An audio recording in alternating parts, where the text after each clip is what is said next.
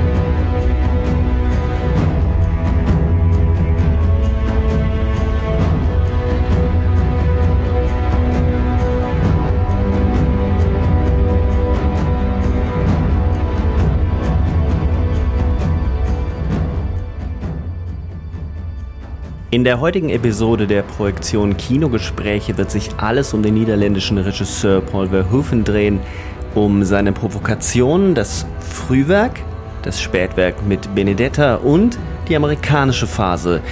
Da werden wir über Showgirls sprechen. Wir wünschen natürlich ganz viel Spaß und Freude an diesem Gespräch.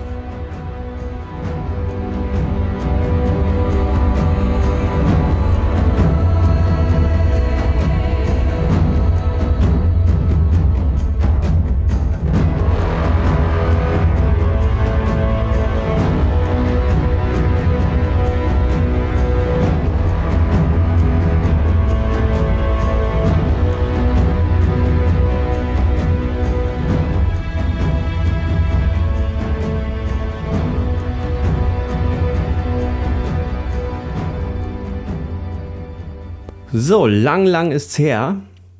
Wir haben uns hier eigentlich gefühlt eine Ewigkeit nicht gesprochen, Markus. So ist das, Sebastian. Deswegen freue ich mich umso mehr. Es ist ja nicht so, als hätte es keinen Grund gehabt. Wir haben uns also nicht auseinandergelebt, äh, mhm. sondern die Projektionen sind gewachsen. Wir haben Zuwachs bekommen, wenn man so will.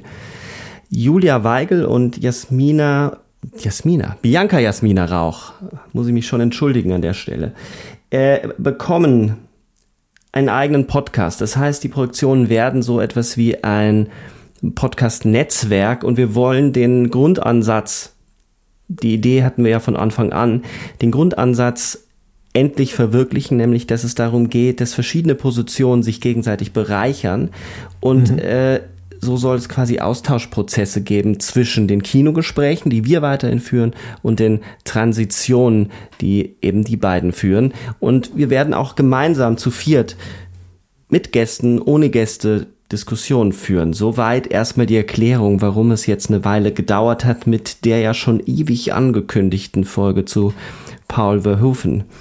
Verhoeven, Verhoeven ist, ich frage mich immer, äh, manche sagen so, manche sagen so. Für welche Aussprache hast du dich entschieden? Ich habe ihn äh, früher in meiner Unwissenheit immer Paul Verhoeven genannt und bin deswegen dabei geblieben. Ich glaube, im äh, Holländischen heißt er äh, Paul Verhoeven. Und äh, aber wir können das durchaus mit Paul Verhoeven äh, benennen, denke ich. Wir bleiben bei äh, Paul Verhoeven. Das ist ein bisschen einfacher, hört sich auch ja. in meinen Ohren äh, besser an, als wenn ich versuche, das Holländisch auszusprechen. Genau. Ja, Paul Verhoeven. Ein Regisseur, der nicht unbekannt ist, äh, weil er wahnsinnig viele Werke gemacht hat, die durchaus provoziert haben in den 90ern. Die meisten werden wohl eher seine Hollywood-Filme kennen. Auch über die werden wir heute sprechen. Wir werden aber ganz chronologisch beginnen bevor wir dann am Ende bei Benedetta ähm, landen werden. Wir werden also in der holländischen Phase in den Niederlanden beginnen. Da hat nämlich Paul Verhoeven angefangen, Filme zu drehen. In einer Zeit, in der das Filmemachen ein ganz anderes war, als es heute ist und natürlich auch in den Niederlanden, die grundsätzlich liberaler sind, ja auch heute noch liberaler sind als mhm. andere Länder. Du kennst dich genau mit dieser Epoche ja äh, viel, viel besser aus als ich. Ich muss gestehen, dass ich mir diese Filme teilweise, nicht alle von seinem Frühwerk, erguckt habe in den letzten Wochen und mhm. äh, gewisse Eindrücke habe und, und Positionen sicherlich, aber mich würde das mal interessieren, wie du das verorten würdest, auch in Bezug auf äh, die zur gleichen Zeit ja aufkeimende Welle an Softsex-Filmen. Die Nacktheit in seinen frühen Filmen ist ja schon äh, auffällig. Hm. Ja, wie fange ich da an? Also da muss ich sagen, äh, Verhoeven hat eine besondere, ähm, einen besonderen Stellenwert in meiner frühen Filmwahrnehmung. Es ist einer der ersten äh, Filmregisseure, für die ich mich wirklich begeistert habe. Also vielleicht ein bisschen neben ähm, Sam Peckinpah, das war auch sehr früh, William Friedkin. Ähm, aber Verhoeven hatte eine besondere Bedeutung, weil ich dessen Filme im Grunde durch meinen Videotheken und äh, Kinokonsum damals auch sehr bewusst aktuell wahrgenommen habe erstmal. Und ähm, dann musste ich mir natürlich genauso das Frühwerk rückwirkend erschließen. Ich hatte aber den Vorteil, dass in alten Videotheken zum Teil, also mit äh, viel Backprogramm, dass dort eben solche Filme wie Türkische Früchte, Das Mädchen Kitje Tippel, ähm, dann auch äh, Was sehe ich, was sehe ich, auch einer der ganz, der ganz frühe Film natürlich, dass die dort verfügbar waren. Ähm, ganz bewusst habe ich äh, wahrgenommen, der vierte Mann zunächst als Trailer auf einer äh, Videokassette von VCL ist der damals erschienen und da waren dann natürlich auch andere Trailer und da war der vierte Mann ein Film, der mich sofort äh, als Trailer schon fasziniert hat und ähm, äh, wir haben dann natürlich alles dran gesetzt, diese ganze Filmografie zu rekonstruieren. Und ähm, zu dieser Zeit äh, war es in der Tat möglich, Spatters noch zu, aufzutreiben. Der Film, der ähm, schwierig wurde, war äh, Soldiers. Ähm, der ist nämlich in Deutschland nur gekürzt erschienen, so 100 Minuten lang. Und der ist ja durchaus ein relativ monumentaler Film. Da habe ich also die lange Fassung auf Holländisch erst viele Jahre später gesehen. Ähm, aber vor allem war Fleisch und Blut der Film, den ich im Kino gesehen habe. Da habe ich mich äh, mit 15 reingeschmuggelt, weil der war ja ab 18. Und das ist natürlich für mich die, äh, also die Ursituation gewesen. Und das ist bezeichnenderweise der Film, den er äh, holländisch-amerikanisch koproduziert hat. Das heißt, genau der ähm, Scharnierfilm, wo er dann nach Hollywood gegangen ist. Und dann kam natürlich für mich erst äh, Robocop. Also das war jetzt meine Vorrede, bevor ich jetzt äh, tatsächlich über die frühen Filme was sagen möchte, weil das ist natürlich essentiell. Nur damit man meine, meinen Blick darauf versteht. Also mein Blick war, ist sehr stark ähm, von der Videothek damals geprägt. Was gewesen. war denn der erste Film, den du von ihm gesehen hast dann? Ich glaube, Türkische Früchte war der erste Film. Das hat ein Freund von mir angebracht als Videokopie und der Film äh, galt als besonders freizügig, quasi pornografisch. Und äh, das war ein Film, der mich natürlich in der Pubertät äh, wie ein Blitzschlag getroffen hat. Also der war super faszinierend. Er war auch eine Herausforderung, weil er ja diese 70er Jahre Hippie-Ästhetik hat äh, mit äh, starker Schambehaarung und äh, nicht normativen Körpern und all diesen Dingen. Auch ähm, Rutger Hauer wird einem ja als der absolute Frauenheld verkauft und er ist eigentlich so ein bisschen ja so ein verweichlichter, langhaariger Typ, ja. Und äh, damals noch, das hat sich ja dann geändert später aber das ist schon sehr interessant, weil ich das schon auch über Rutger Hauer wahrgenommen habe. Ne? Und äh, mich, hat, mich hat dieser Film sehr stark äh, fasziniert und geprägt. Und äh, er war natürlich, sagen wir mal, das harsche Gegenmodell zu dem, was man an 70er Softerotik aus äh, den äh, frühen äh, Privatkanälen kannte, also aus Sat 1 und ähm, äh, RTL damals. Also Sat 1 war eigentlich da der wesentliche Sender, erstmal der im Nachtprogramm diese Dinge früh gezeigt. Also früh heißt äh, in, äh, von den Jahren her früh gezeigt hat, Mitte der 80er. Ähm, dann, was sehe ich? Was sehe ich, ist ein Film, der durchaus im Fernsehen lief, auch nachts. Auch in diesem Kontext. Das ist ja über zwei Prostituierten in Amsterdam. Auch ein, ein sehr anzüglicher, aber witziger Film. Und äh, dann das Mädchen Ketje Tippel. Das war ein Film, der mich damals auch äh, stark beeindruckt hat, weil er eigentlich ja ein sehr klassisches ähm, äh, so Historienmelodram ist über eine äh, fallende und dann aufsteigende, sozial aufsteigende junge Frau um die Jahrhundertwende 1900. Äh, auch gespielt übrigens von Monique van der Ween, die auch die Hauptrolle in Türkische Früchte spielte. Ähm, dieser Film hat aber einige harsche Spitzen, die auch äh, in Türkische Früchte ja prägnant sind. Nämlich zum Beispiel wird sie vergewaltigt ähm, in einer Szene und man sieht den Täter dann mit blutigem, äh, erigiertem Penis dastehen. Und das war zum Beispiel ein Bild, das ich ähm, so natürlich noch nicht gesehen hatte. Das war unglaublich harsch. Ist auch nicht in jeder Fassung enthalten, muss man sagen. Das war dann tatsächlich erst ähm, in den ungekürzten Fassungen auch deutlicher zu sehen. Ähm, und was mich fasziniert hat an diesen frühen Filmen, war dieser sehr ähm, spontane, offene Umgang mit einer sehr triebhaften und auch äh, einfach ungeschönten Sexualität. Also da wurde wirklich, äh, da, da sind, ist purer Trieb ausgedrückt worden. Und der konnte auch jederzeit in, in Ärger, auch Gewalt umschlagen. Und diese Nähe von ähm, Aggression, auch Spaß, Lebenslust, aber auch potenzieller Gewalt und Machtverhältnissen, das ist äh, bei Verhoevens frühen Filmen deutlicher als in den meisten anderen, die ich zu der Zeit kannte. Und deswegen hat jetzt jetzt ähm, quasi auch Spatters natürlich äh, diesen großen Eindruck hinterlassen, weil da diese, diese lange Vergewaltigungsszene, diese äh, homosexuelle Vergewaltigungsszene vorkommt. Und auch das ist etwas, was man einfach so nicht gesehen hatte. Und bezeichnenderweise war Spatters ja auch der Film, der in Holland damals extremen Gegenwind bekommen hat, also der als schwulenfeindlich markiert wurde, der auch ähm, als pornografisch natürlich dann ähm, den Vorwurf bekam, woraufhin ja äh, Verhoeven dann auch äh, sich neu orientiert hat. Ne? Und sein Film Der vierte Mann, der ja übrigens auch sehr freizügig ist, sein Erotik-Mystery-Thriller, da werden wir sicher noch drüber reden. Das ist dann auch ein, äh, sein erster Film, der diese eher diesen eher künstlichen, ästhetisiert überhöhten Stil hat, während die früheren Filme tatsächlich einen zum Teil recht harschen äh, Realismus verfolgen. Und wenn ich Realismus sage, meine ich das durchaus auf die Art und Weise, dass eben realistische Filme die Realität abbilden und inszenieren auf möglichst ungeschönte Weise, um wirklich Kritik zu üben an äh, den Missständen und den äh, sozialen Zuständen. Und ähm, das macht er in Das Mädchen Kete Tippel, das macht er teilweise sogar in Türkische Früchte, mhm. das ist ja ein Film mhm. über einen Künstler, der dann auch ähm, prekarisiert wird und der marginalisiert wird und dann quasi seine Position sich erkämpfen muss. Ganz sehr auch wie Verhoeven ja äh, im Grunde immer wieder so diese Marginalisierung und auch so, ja, also Ablehnung erfahren musste.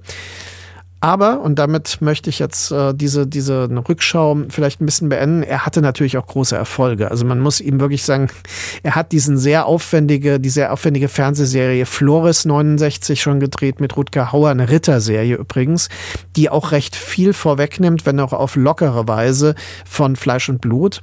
Dann hat er ja äh, mit Türkische Früchte einen der erfolgreichsten holländischen Filme überhaupt gedreht. Er hat mit äh, Ketje Tippel einen der teuersten und auch auch erfolgreichsten äh, Filme in Holland gedreht. Und Soldat von Aranien ist natürlich ein Nationalepos, gilt als einer der besten und einflussreichsten holländischen Filme überhaupt. Also man kann eigentlich nicht sagen, dass Paul Verhoeven am Anfang oder zu, in seiner ersten Karrierephase wirklich ein marginalisierter, äh, verlorener Künstler ist, sondern das gilt für einige Projekte, aber im Endeffekt hat er sich da sehr, sehr gut bereits etablieren können. Gehen wir mal auf türkische Früchte ein bisschen ein, weil der eben so wichtig ist in seiner frühen Filmografie. Das ist der erfolgreichste mhm. niederländische Film. Er ist für den Oscar nominiert, also ein also Auslands-Oscar. Auslands-Oscar. Mhm. Ähm, eigentlich erzählt der Film ja eine tragische Liebesgeschichte. Er schwankt zwischen Melodram, einem sozialrealistischen Melodram und einem, ja, einer Liebesgeschichte, einer auch kitschigen, bisweilen kitschigen Liebesgeschichte. Also in mhm. den Momenten, wo die beiden eben unbedarft und frei miteinander umgehen, äh, erweckt dieser Film eine Lebenslust, die typisch natürlich auch für die Zeit ist und ein bisschen mhm. hippie-mäßig ist, aber es mhm. dreht sich ja schon sehr viel um so eine Anti-Establishment-Haltung. Mhm. Äh, da sind also zwei Personen, der Bildhauer Erik und eben Olga, äh, die irgendwie zusammen sein wollen, beide aber sehr extrovertiert, hm, sehr an die Grenzen gehend und das passt irgendwie nicht und es will nicht klappen und darum dreht sich der Film, bis halt dann am Ende eben Erik, äh, er erinnert sich ja am Anfang des mhm. Films, äh, versucht er ja die Lehre, die Olga hinterlassen hat, aufzufüllen, indem er mit unzähligen Frauen äh, schläft und äh, dann gibt es hier diese eine Szene, wo er die, die äh, ihre, ihre Büste oder ihre, also er hat ein, eine, mhm. ein Abbild von ihr äh, gebaut und gemacht und er fühlt sich eben an sie erinnert und kann dann nicht mit dieser einen Frau schlafen. Ähm, mhm. Und am Ende äh, findet er sie wieder, trifft sie wieder und sie ist Prostituierte und leidet, äh, unheilbar erkrankt an einem Gehirntumor. Mhm. Jetzt kann man sich natürlich die Frage stellen, warum ist dieser Film eigentlich so unglaublich ausgezeichnet worden? Warum äh, ist er so erfolgreich gewesen? wenn man ihn aus heutiger Perspektive sieht, hat er natürlich schon ganz schön viel Staub angesetzt, weil er so unglaublich naiv an die Sache rangeht. Mhm. Gleichzeitig gibt es aber eine Sache, die mich fasziniert und das ist schon die Art und Weise der Darstellung von Sexualität, wenngleich sie in manchen Szenen schon sehr, so würde man das heute auch nicht mehr drehen, es ist eine andere Zeit, mitunter sehr aus einer männlichen Perspektive inszeniert ist, ähm, dreht er eine Art von Sex, der nicht stilisiert ist, sondern der auch nicht schön ist und auch nicht erotisch ist. Ja. Und das ist irgendwie etwas, was ich beim Umgang mit Verhoeven interessant finde, dass immer von der Nacktheit und von dem Sex und von, von Erotik die Rede ist. Aber ja. ehrlich gesagt ist keiner seiner Filme, außer vielleicht Basic Instinct, bis zu einem gewissen Grad erotisch, sondern es ist eine, eine brutale Sexualität, eine, mhm. es ist Fleisch, es ist, irgendwie ist da schon Lust, aber es ist nichts Aufreizendes dabei. Also, ähm, ich würde es, ich würde dem komplett zustimmen und trotzdem sagen, dass die äh, pure Sexualität, die du ja auch angesprochen hast, durchaus effektiv ist. Also dass die eine Triebhaftigkeit vermittelt, die durchaus, Total, finde ja. ich, ähm, wahrnehmbar ist, ja, und auch durchaus stimulierend sein kann. Äh, das ist natürlich auch wieder die Frage, in welchen äh, Situationen, welcher äh, Lebensphase man die Filme sieht und so weiter. Also ich muss sagen, dass ich damals in der Pubertät natürlich türkische Früchte hochgradig faszinierend fand. Ja. Aber da hätte man wahrscheinlich alles faszinierend gefunden, was irgendwie diesen Level an Freizügigkeit hat. Also von daher ja, äh, vollkommen richtig, wenn ich ihn heute sehe, ist diese Rohheit eigentlich sehr auffällig. Und das meinte ich ja auch, dass seine Sexualität immer auch umschlagen kann in genau. Frustration, mhm. in Gewalt, in alles Mögliche. Äh, dann, äh, was du sagst, also ähm, ich habe natürlich damals auch den Roman gelesen äh, von ähm, Jan Wolkers. Und äh, der Roman war ja auch schon ein Bestseller. Und äh, der, der hat zwei ähm, Themen, nämlich äh, quasi die, den Überlebenskampf des Künstlers und die Weltsicht des Künstlers. Und dann natürlich ist er aus einer klar männlichen Sicht geschildert. Das ist aber äh, eindeutig subjektiv und ähm, äh, das ist im Film übernommen worden. Ich halte das nicht für ein Problem, also auch aus heutiger Sicht nicht, weil er natürlich eine klare Erzählposition hat. Und ähm, Dennoch ist es so, dass er natürlich den Figuren immer eine große Freiheit in allen Leveln äh, einräumt. Und das ist vielleicht dieser Hippie-Spirit, der mir aber, das muss ich auch sagen, recht sympathisch ist. Also ich habe nie das Problem, dass ähm, ich das Gefühl habe, dass ähm, relativiert irgendetwas. Natürlich ist der Film geprägt von dieser Zeit. Ne? Aber während zum Beispiel ähm, andere Filmemacher in der Zeit, wie zum Beispiel Roman Polanski und so weiter, wirklich das nur sehr in indirekt einbringen, drückt äh, Verhoeven das auf eine ganz ungefilterte Weise filmisch aus. Und seine Art und Weise, Bilder zu schaffen, ist, sie sind zum Teil wirklich hell beleuchtet, auch mit Available Light, also sehr roh. Dann ähm, hat er eben Menschen, die wirklich äh, diesen, diesen Alltag mit auf die Leinwand tragen. Und gleichzeitig hat er ein sehr stark filmisches Denken und auch die Art und Weise, wie das musikalisiert ist und so weiter, ähm, macht das ja sehr ansehbar. Und ähm, ich würde jetzt nicht sagen, dass der Film ähm, quasi alterslos ist. Überhaupt nicht. Er ist ein, er ist ein radikales Dokument seiner ja. Zeit. Aber als solches wurde er damals offenbar erkannt. Sonst wäre er niemals als äh, damals zum Beispiel sogar bei der Oscarverleihung dann ähm, auch noch nominiert worden, wenn das damals nicht erkannt worden wäre. Und äh, das Publikum hat sich definitiv darin wiedergefunden. Ich möchte aber einräumen, dass Nuschka von Brakel zum Beispiel, eine äh, Regisseurin aus Holland aus der Zeit, die man jetzt wiederentdecken kann, mit Filmen wie Das Debüt und so weiter, ähm, auch diese Richtung vertritt, also aus weiblicher Sicht, wenn man so will. Also es gibt ein Gegenstück zu ihm. Und äh, von daher ist vielleicht türkische Früchte gar nicht der ungewöhnlich typischste Film äh, für ihn, wenn man ihn jetzt so sieht, sondern das beginnt eigentlich mit den aufwendigeren Filmen, dass er es schafft, relativ schnell und früh in seiner Karriere mit viel Geld, ja, also relativ viel Geld im äh, holländischen Kontext, so Historienfilme zu machen. Das ist das Beachtliche. Ja. Aber warum beginnen denn so viele Filmemacher in, in der Zeit ähm, solche Geschichten zu erzählen. Du hast äh, ja jetzt äh, Brakel erwähnt. Ähm, es gibt ja einige dieser Filme. Man könnte ja in dem Kontext dann auch äh, so etwas nennen wie Der letzte Tango in Paris. Mhm. Ja, auf also jeden Fall. Diese, diese Verbindung von Liebesgeschichte, gleichzeitig gesellschaftliches Porträt, Klassen. Es, wird, es geht ja auch bei türkische Früchte ganz viel um Kleinbürgertum, um die Enge mhm. dort und äh, die Existenz des Künstlers, die dem entgegensteht, wenn sie sich selbst ernst nimmt in der Freiheit, genau. mhm. die es idealistischerweise haben sollte oder die diese Identität idealistischerweise haben sollte. Mhm. Woher kommt diese Freizügigkeit ähm, dieser Filme? Ist äh, in Amerika, wenn man an jemanden wie Russ Meyer oder so denkt, hat man natürlich dort eine viel größere Zensurgeschichte und auch mhm. einen, einen, einen Punk-Spirit, der sich dem entgegenlehnt. Ähm, wie ist es in, in Europa? Mhm. Wie, warum, mhm. warum diese, ist diese Freizügigkeit eigentlich für die was Besonderes, um es auf eine These zu, äh, umzuspitzen, auf Verhöfen? Mir scheint es, es ist ihm total, es ist passiert einfach. Es gehört dazu und deswegen filmt er es so. Er, für ihn ist das überhaupt kein politisches Statement, sondern Nacktheit findet in all seinen Filmen einfach statt, weil Menschen das nun mal tun, was sie tun.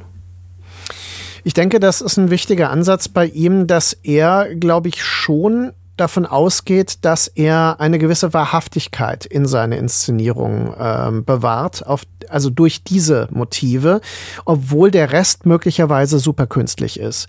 Aber es ist ja schon interessant, dass äh, selbst, ähm, ja, also selbst in seinen Hollywood-Filmen manchmal solche Dinge aufscheinen. Aber darüber können wir ja dann äh, gerne noch sprechen.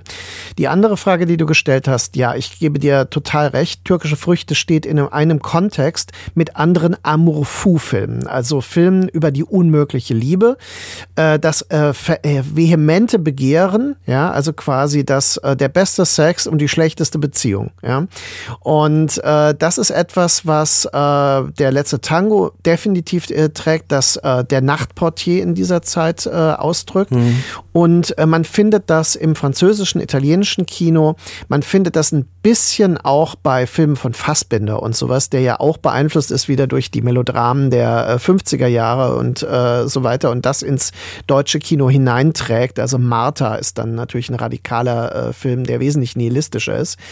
Aber bei Verhoeven ist so eine gewisse äh, selbstverständliche Lebenslust damit verknüpft. Und äh, das ist vielleicht die Figur, die Maria Schneider in äh, Der letzte Tango spielt. Da sehe ich das auch.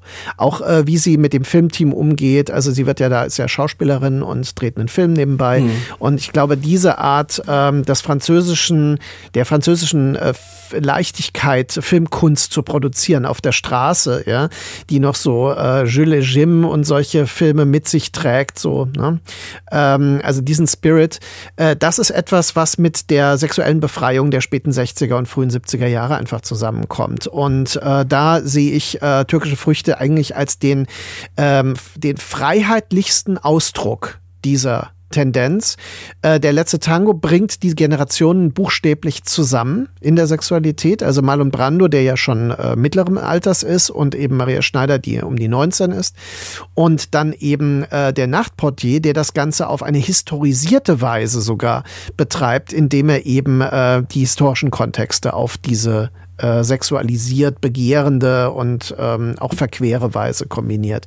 Und äh, daraus ergibt sich ein Wahnsinnsbild dieser Zeit. Also so würde ich das einschätzen. Und ich kann das jetzt natürlich nur auch nur rekonstruieren, weil ich ja zu diesem Zeitpunkt äh, gerade auf der Welt war, äh, aber noch nicht alt.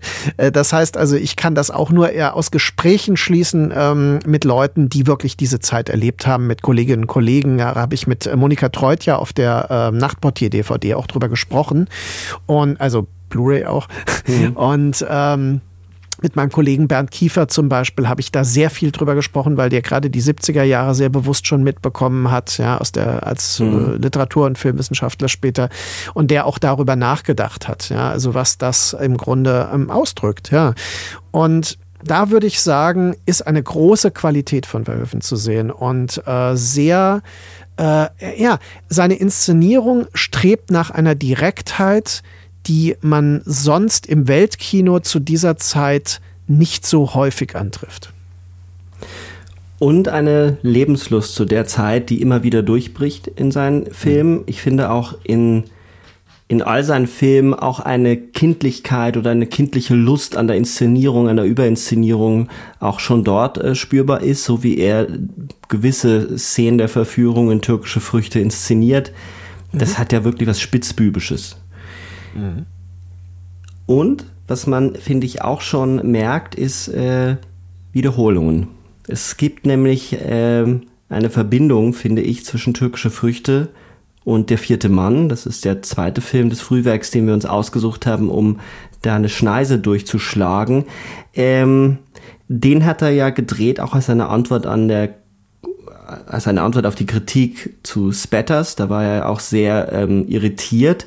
Äh, das wurde ja auch als homophober Film in Grund und Boden besprochen. Und ausgerechnet in der vierte Mann ist dann die Hauptfigur eben ein homosexueller Künstler, ein Schriftsteller, der interessanterweise in der gleichen Pose, in der gleichen Einstellung, nackt auf dem Bett liegt, wie also in türkische Früchte Rutger Hauer. Äh, und das Gemächt, der Penis, das ist, was man sofort sieht. Es ist mhm. nämlich nicht nur der weibliche Körper, den er inszeniert, es ist nämlich auch der männliche Körper, der mit dem genauso umgegangen wird. Und das verbindet diese beiden Filme. Zweimal haben wir es mit einem Künstler zu tun. Einmal mit einem Bildhauer, einmal mit einem Schriftsteller in der vierte Mann. Beide am Anfang des Films am Boden. Beide haben Gewaltfantasien am Anfang. Rutger Hauer hat diese seltsame hereinbrechende Fantasie, dass er zwei Menschen äh, ähm, das Genick bricht mit, mit einem um den mit Hals. Einer Garott. Genau. Mhm. Nicht mit einer Karotte, mit einer Garotte. Ich habe dich schon verstanden. Ich, äh, es kann ja sein, dass. mit einer Karotte. Genau, wäre er tötet sie mit einer Karotte. Dann wären Geht auch. Ja, dann wären wir aber, glaube ich, eher bei Mel Brooks als bei, bei Höfen. Oder im Gonzo-Porno. Oh. Oder das. Gonzo-Porno. Mit einer Karotte. Ähm, in Der vierte Mann ist es die Vorstellung, den äh, Lebensgefährten von hinten ebenso zu erwürgen. Zwar nicht mit einer Karotte, mit einer Garotte, sondern ähm, mit äh, dem Hemd oder mit der, mit der Unterhose oder mit der Unterwäsche.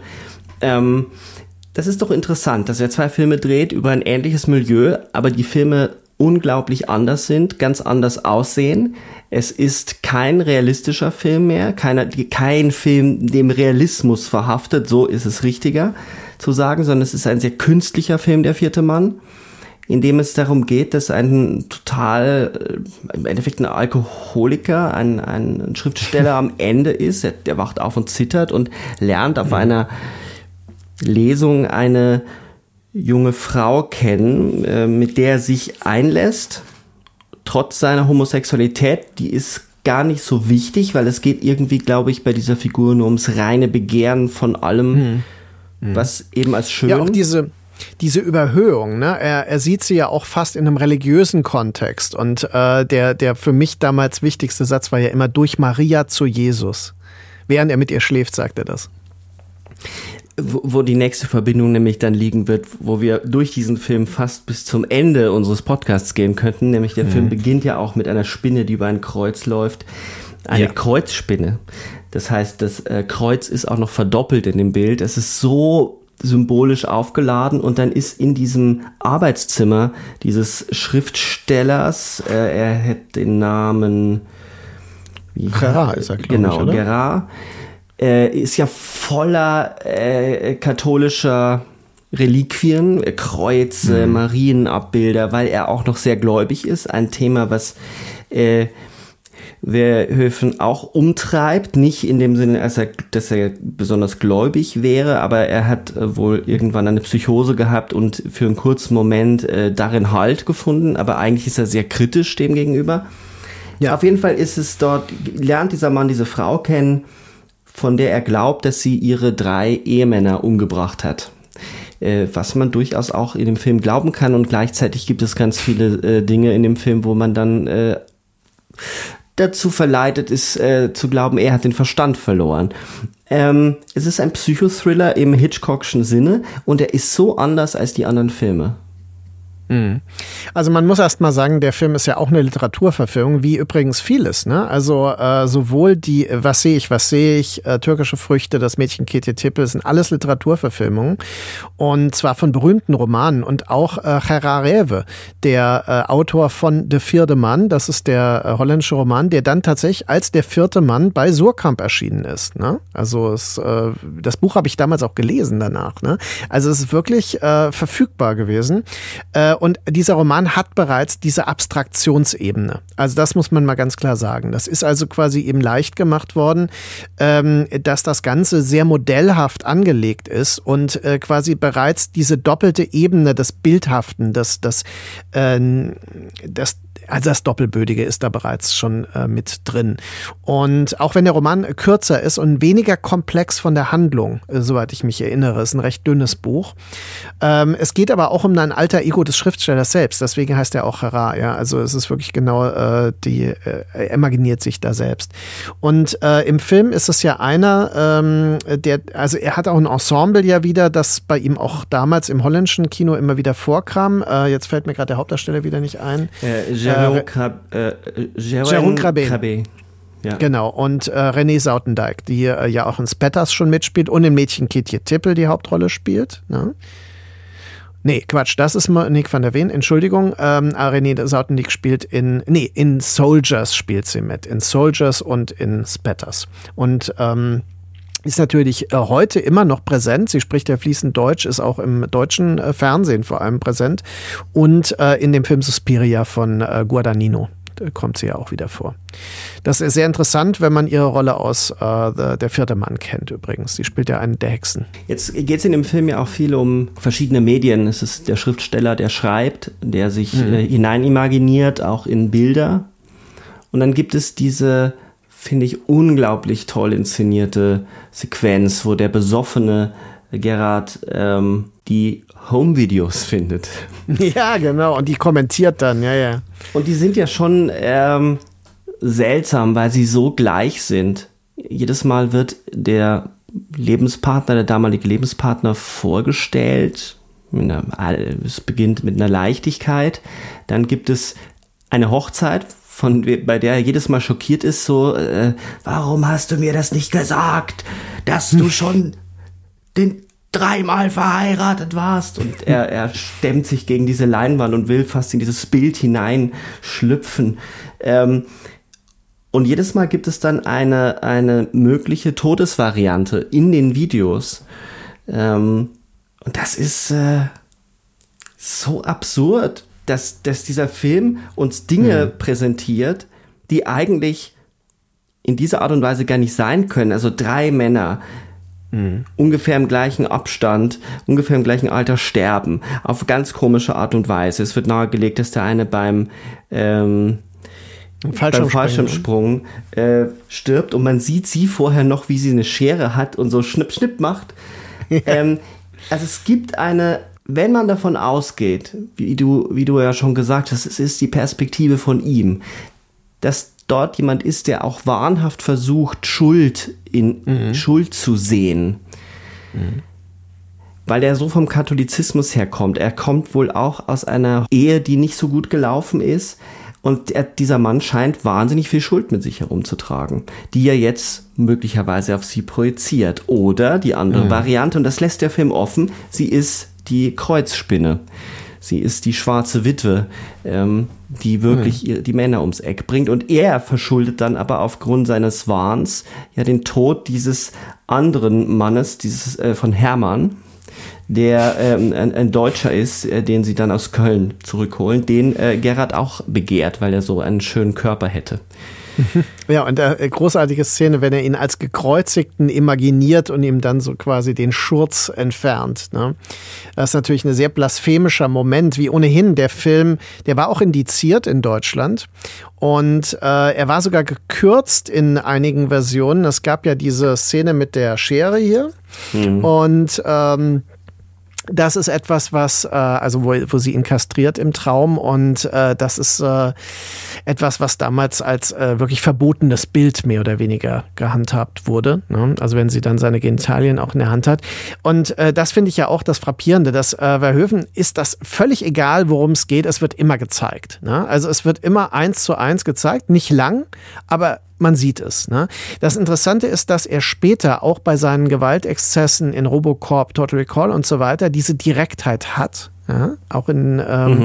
aber er äh, verlangsamt das nicht und er macht es nicht, er zelebriert es dann nicht, sondern es ist immer klar, es wird gezeigt auch überdeutlich, aber immer kurz.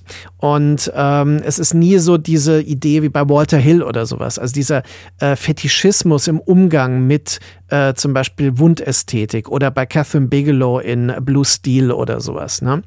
Äh, das ist, äh, da hat er nicht von Sam Peckinpah gelernt. Da steht er, glaube ich, durchaus in so einer eigenen Tradition, die aus dem Realismus der 70er noch kommt ja, ein Gewaltmoment dauert so lange, wie ein Gewaltmoment dauert und äh, was die Waffe oder äh, verlangt.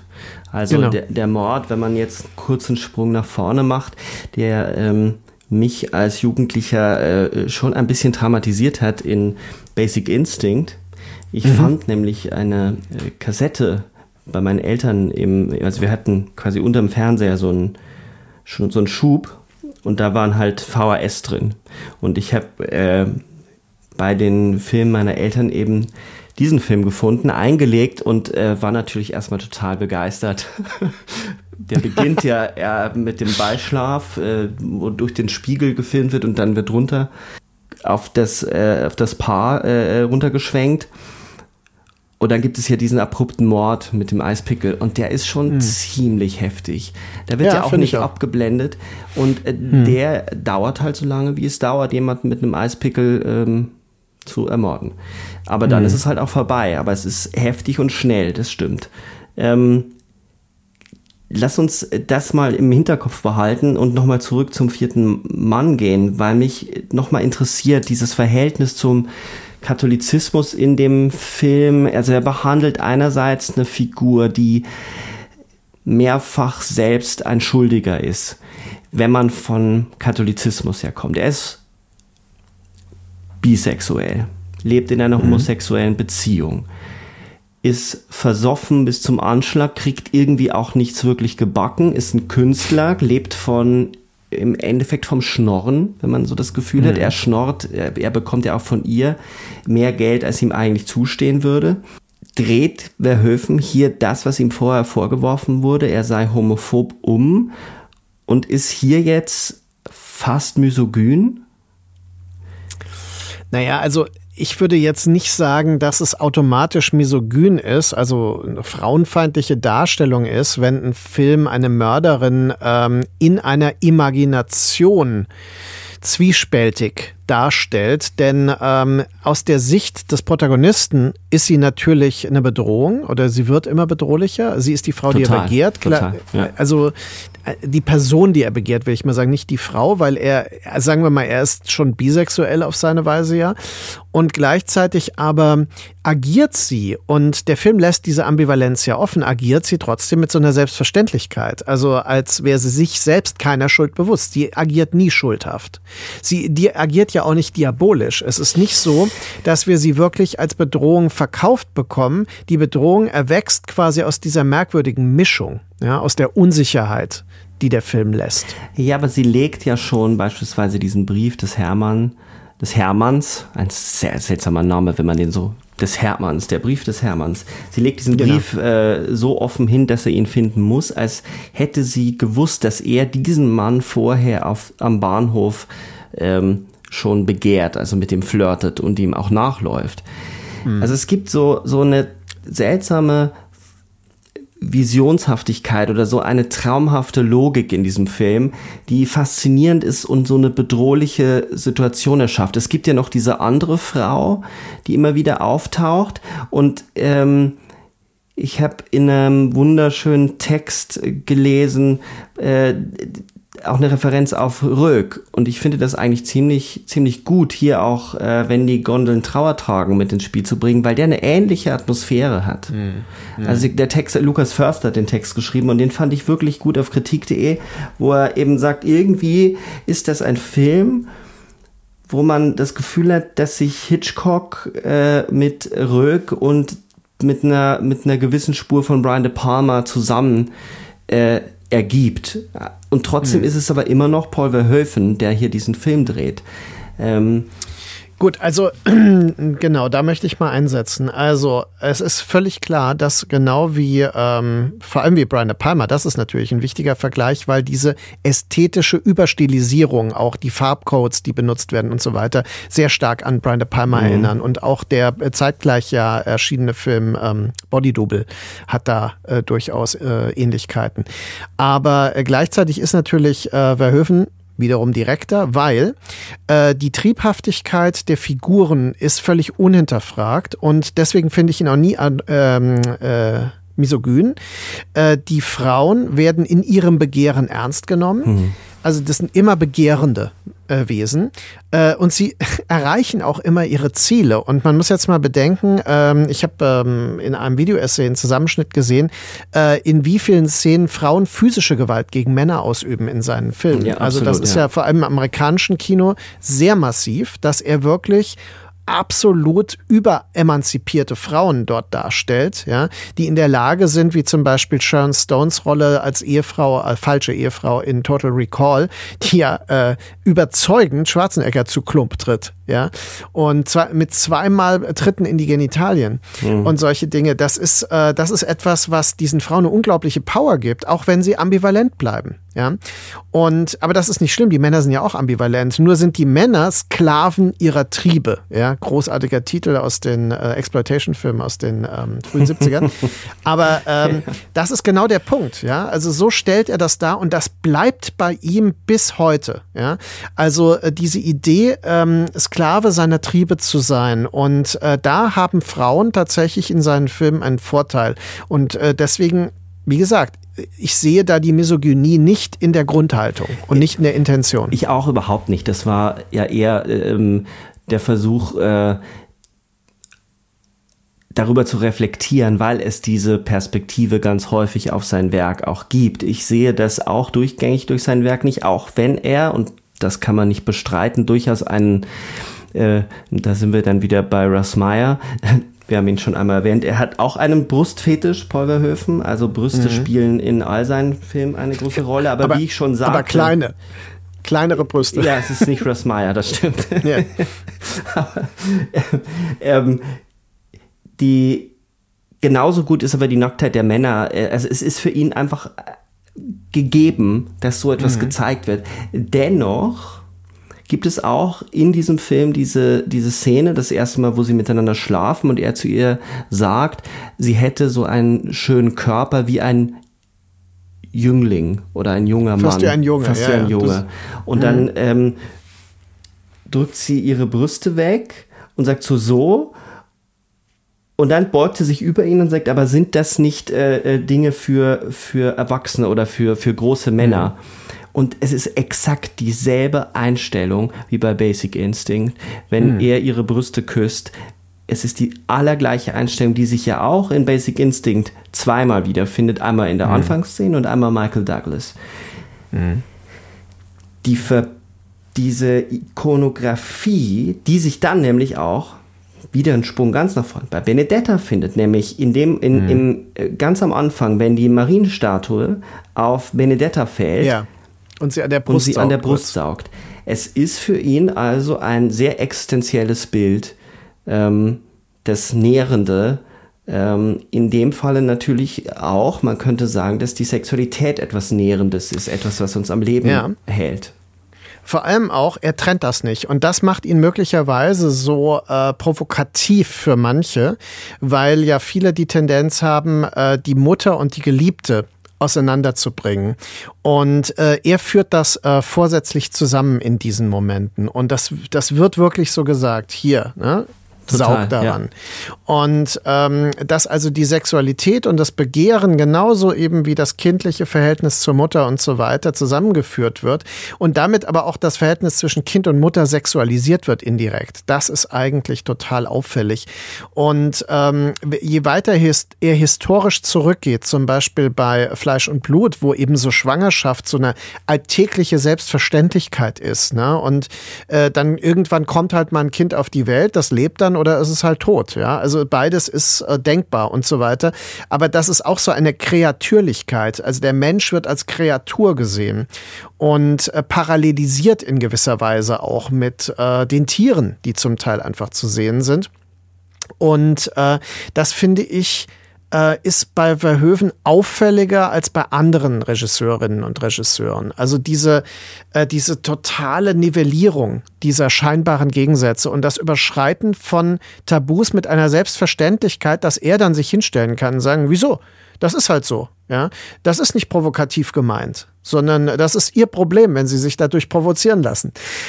Ist natürlich, kann man immer sagen, aber das finde ich so beachtlich. Dass, äh, und das war von Anfang an für mich etwas, was ich mit seinen Filmen verbunden habe, warum ich seine Filme immer sehen wollte. Und jetzt sage ich mal etwas, was ich vorwegnehme, was mich dann ein bisschen enttäuscht hat, weil ich ja danach erst die amerikanischen Filme gesehen habe. Die habe ich ja hm. dann alle bewusst nach und nach mitbekommen.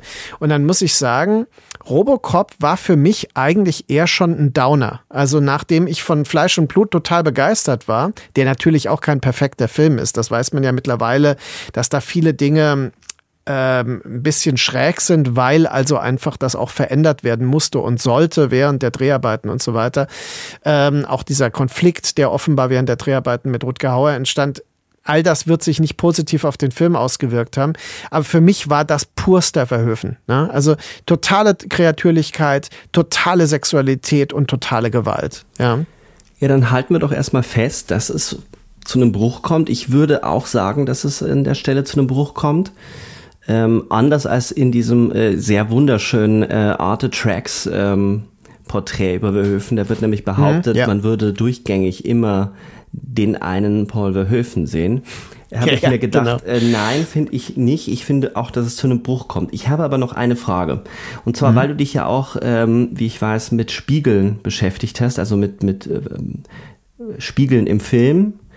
Äh, Spiegel tauchen interessanterweise ganz häufig beim auf, auch bei, in, in Sexszenen. In mhm. der Szene in der vierte Mann, die schon sehr nah an der Szene in Basic Instinct ist, gibt mhm. es diese Spiegel, nicht an der Wand, äh, an der Decke oben, sondern quasi an der Seite. Ähm, und bei Basic Instinct gibt es diese Spiegel auch, die teilweise ja äh, die Körper so brechen und äh, un, un, ähm, nicht mehr identifizierbar sein lassen am Anfang von Basic Instinct. Mhm. In, da werden wir auch noch hinkommen, Showgirls spielen Spiegel eine ganz große Rolle. Wie denkst du das zusammen mit dieser, mit dieser Kreatürlichkeit oder diesem Trieb, der ja schon etwas Essentialistisches hat bei ihm? Das ist ja etwas, was aus unserer Natur irgendwie herauskommt. Trotzdem ist er ja nicht so naiv und würde sagen, dass die Kultur da nichts verändern würde.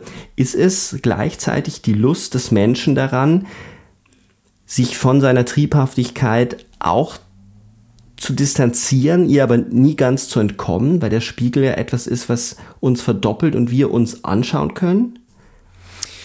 Also ich würde sagen, der Spiegel hat für ihn sowohl etwas Metareflexives, weil er natürlich in der Kunst einen Spiegel der Realität sieht und indem er selbst Kunst äh, erzeugende darstellt und selbst Kunst erzeugt als Filmemacher, ähm, ist das natürlich quasi der Spiegel den er dabei produziert. Und dann gibt es eine Schlüsselszene aus äh, Soldiers of Orange.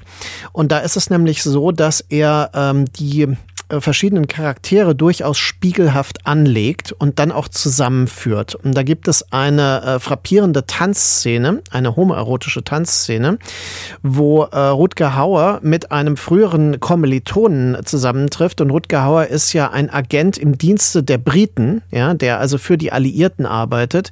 Und dieser frühere Kommilitone ist ein äh, in der schwarzen SS-Uniform ne, und ist Kollaborateur der Nazis. Und äh, die beiden sehen sich und sie wissen natürlich, natürlich, dass sie Feinde sind, aber sie, ähm, sie respektieren sich zugleich als diese äh, männlichen Abenteurertypen, die halt auf unterschiedlichen Seiten stehen, aber sich genauso gut kennen. Und deswegen tanzen sie diesen Tango. Und der Tango ist ja auch ein Spiegeltanz, in dem mhm. es die ganze Zeit darum geht, wer ist das Spiegelbild und wer ist das Original. Ähm, also man, man kopiert sich gegenseitig, mal führt der eine, mal die andere, mal der andere und so weiter. Also das ähm, ist ein, ein Ritual, äh, ein Spiegelritual, das er ausinszeniert in diesem Film. Und ähm, man müsste sich das angucken. Auch in Spatters gibt es solche ähm, Figuren, die spiegelhaft angelegt sind. In der vierte Mann ist das äh, mit Sicherheit auffällig. In Fleisch und Blut geht es ja um die beiden Begehrenden, äh, die sich durch das Medium der Frau brechen.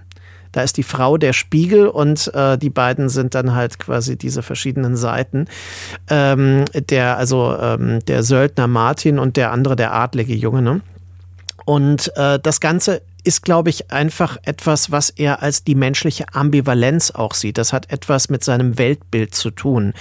Und Verhoeven ist ja jemand, der ist 38 geboren, das heißt, er hat ja den Zweiten Weltkrieg als Kind noch und die Besatzung, die Nazi-Besatzung von äh, Holland noch mitbekommen. Und er sagt in Interviews solche wirklich faszinierenden Dinge wie, für ihn war als Kind der Krieg die Normalität. Also als äh, Kind erlebt man halt das als normal, was man von Anfang an mitbekommt. Er ist in den Krieg hineingeboren worden. Und äh, der Frieden Friede war für ihn etwas, womit er sich erstmal arrangieren musste, weil das war irritierend. Er sagt auch, äh, es war super gefährlich in der Kriegssituation, als neben äh, seinem Elternhaus äh, zum Teil äh, Ziele bombardiert wurden. Aber er meinte, es war auch irgendwie spannend. Und das hat er nie abgelegt. Diese ambivalente Wahrnehmung von absoluter Gefahr als absolutes Faszinosum. Und äh, in dem Film äh, Soldiers of Orange ist das Kriegsfilm als ein äh, Abenteuer von ähm, gerade so äh, von adoleszenten Männern eigentlich dargestellt. Und ähm, das ist ein bisschen kontrovers eigentlich aus heutiger Sicht. Deswegen ist der Film mit Sicherheit auch ein bisschen irritierend, wenn man ihn heute äh, sieht auf die Weise. Aber gleichzeitig äh, ehrlich, weil ich glaube, dass er genau diese Ambivalenz immer empfunden hat und in allen Filmen auf die eine oder andere Weise beibehält. Ja? Also ein ambivalenter Blick auf den Menschen als erschaffend und zerstörend zugleich. Was wiederum auch eine Variante wäre, den Spiegel noch zu lesen. Was mich an Spiegeln in Filmen immer interessiert ist, und das hängt dann schon immer von der spezifischen Szene ab, aber ich würde sagen, in der, in der Szene in der vierte Mann und auch bei Basic Instinct hat es etwas, dass wir eigentlich als ZuschauerInnen denken müssen, wir müssten uns da drin ja spiegeln, weil ein Spiegel ja normalerweise das zurückwirft, was ihm gegenüber steht und mhm. sitzt. Also es ist immer wie so eine, ähm, ein Moment, dass Spiegelbilder uns auf uns selber als Zuschauer zumindest un unbewusst zurückwerfen. Und das ist halt spannend, dass es ausgerechnet immer in diesen Sexszenen auch äh, solche mhm. Spiegelungen gibt, wo er auch so etwas äh, sagt oder als würde der Film zurückwerfen, hey Leute, was wollt ihr eigentlich? Ihr macht es doch auch. Mhm. Und das finde ich ähm, mhm. ziemlich charmant. Also dass der Film die Leinwand und Spiegel äh, der Realität im Publikumsraum ist. Das würde ja dem, äh, was ich sagte, mit genau. dem Realismusimpuls äh, total entsprechen. Ja. Genau, ich mhm. wollte das nur noch äh, verstärken ja. und ähm, hinzufügen, weil ich das Gefühl habe, er, er will auch sagen, was habt ihr? Ihr macht es auch. Ihr macht es auch und ihr könntet es sein, die da gerade vögeln. Ähm, so roh, so kurz, so schnell, so erotisch, so unerotisch, wie, wie auch immer. Jeder. Mhm.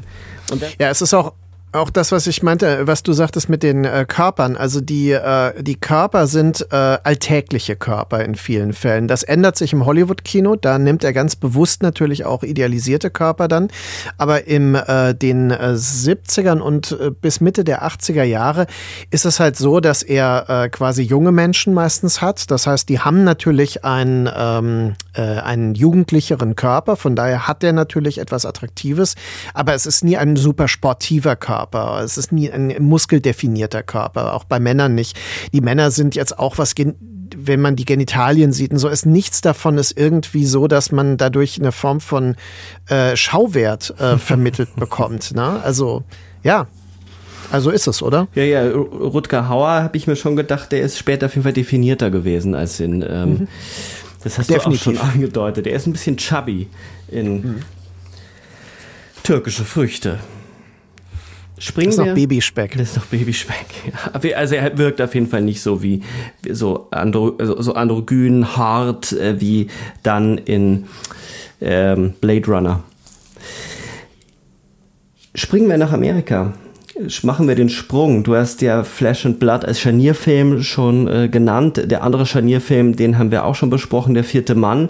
Der eine Scharnierfilm noch in den Niederlanden, der andere bereits mit einem Bein, zumindest das ist ja eine Koproduktion in den USA.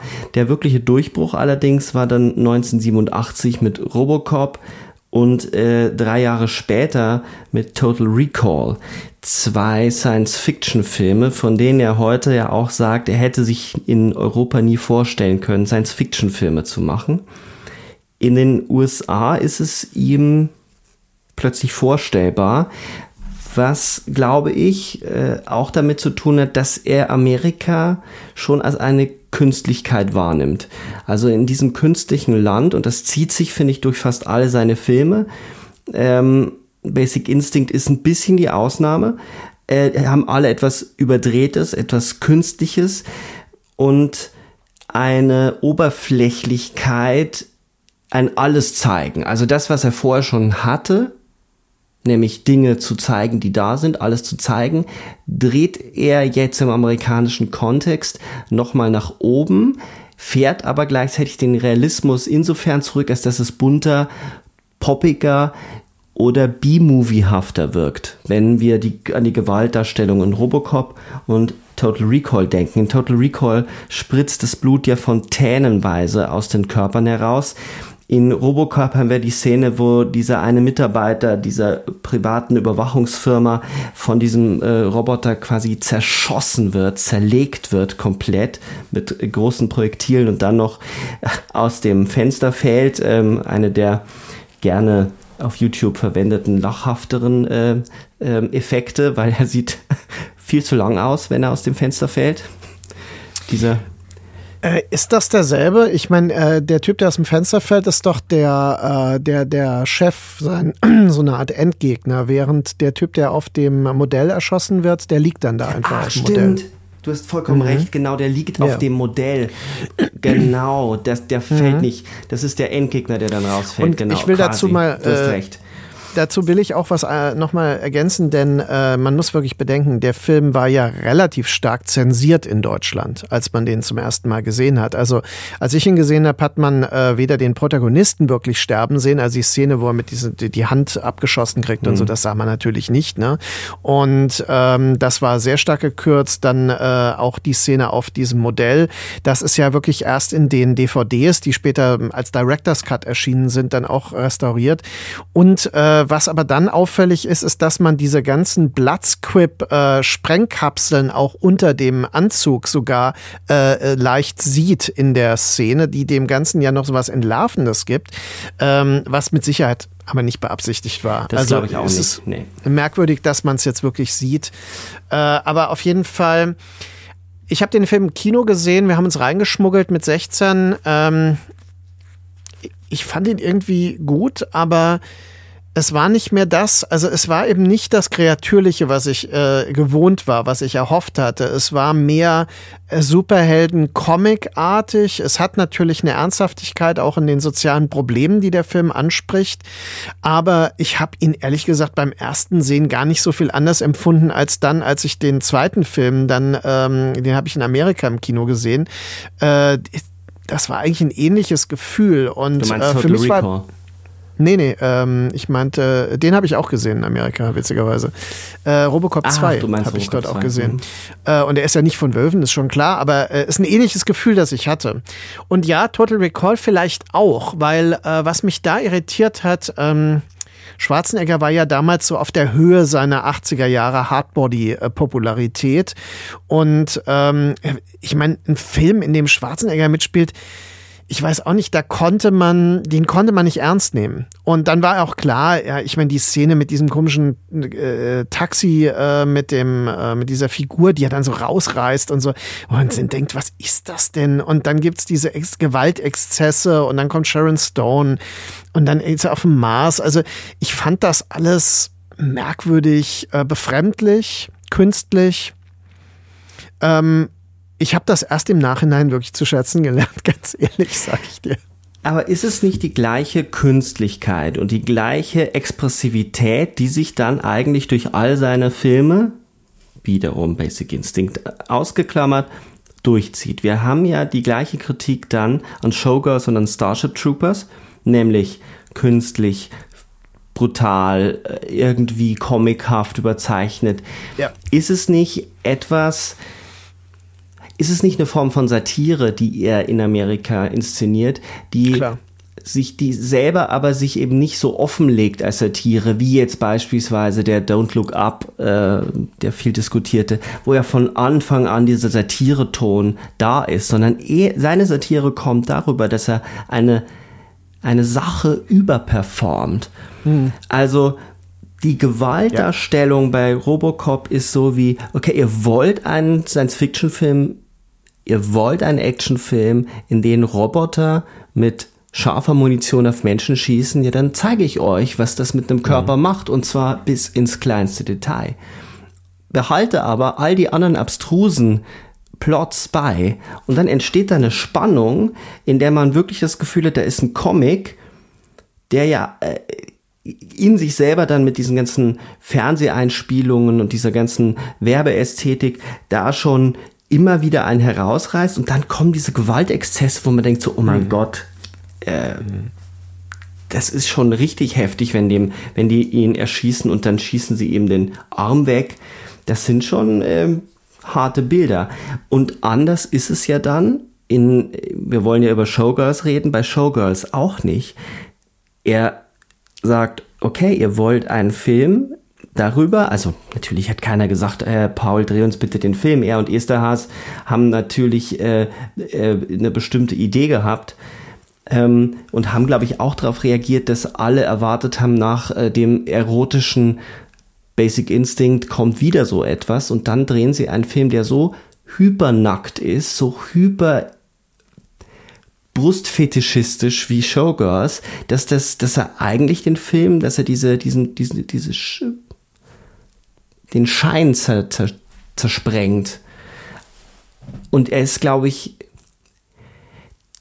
ich glaube, die Leute hassen ihn, weil, weil sie etwas äh, darin finden, was in, in der amerikanischen Entertainment-Kultur grundsätzlich zu finden ist, zu spüren ist, nämlich eine Leere. Das ist interessant. Äh, Lehre, ja.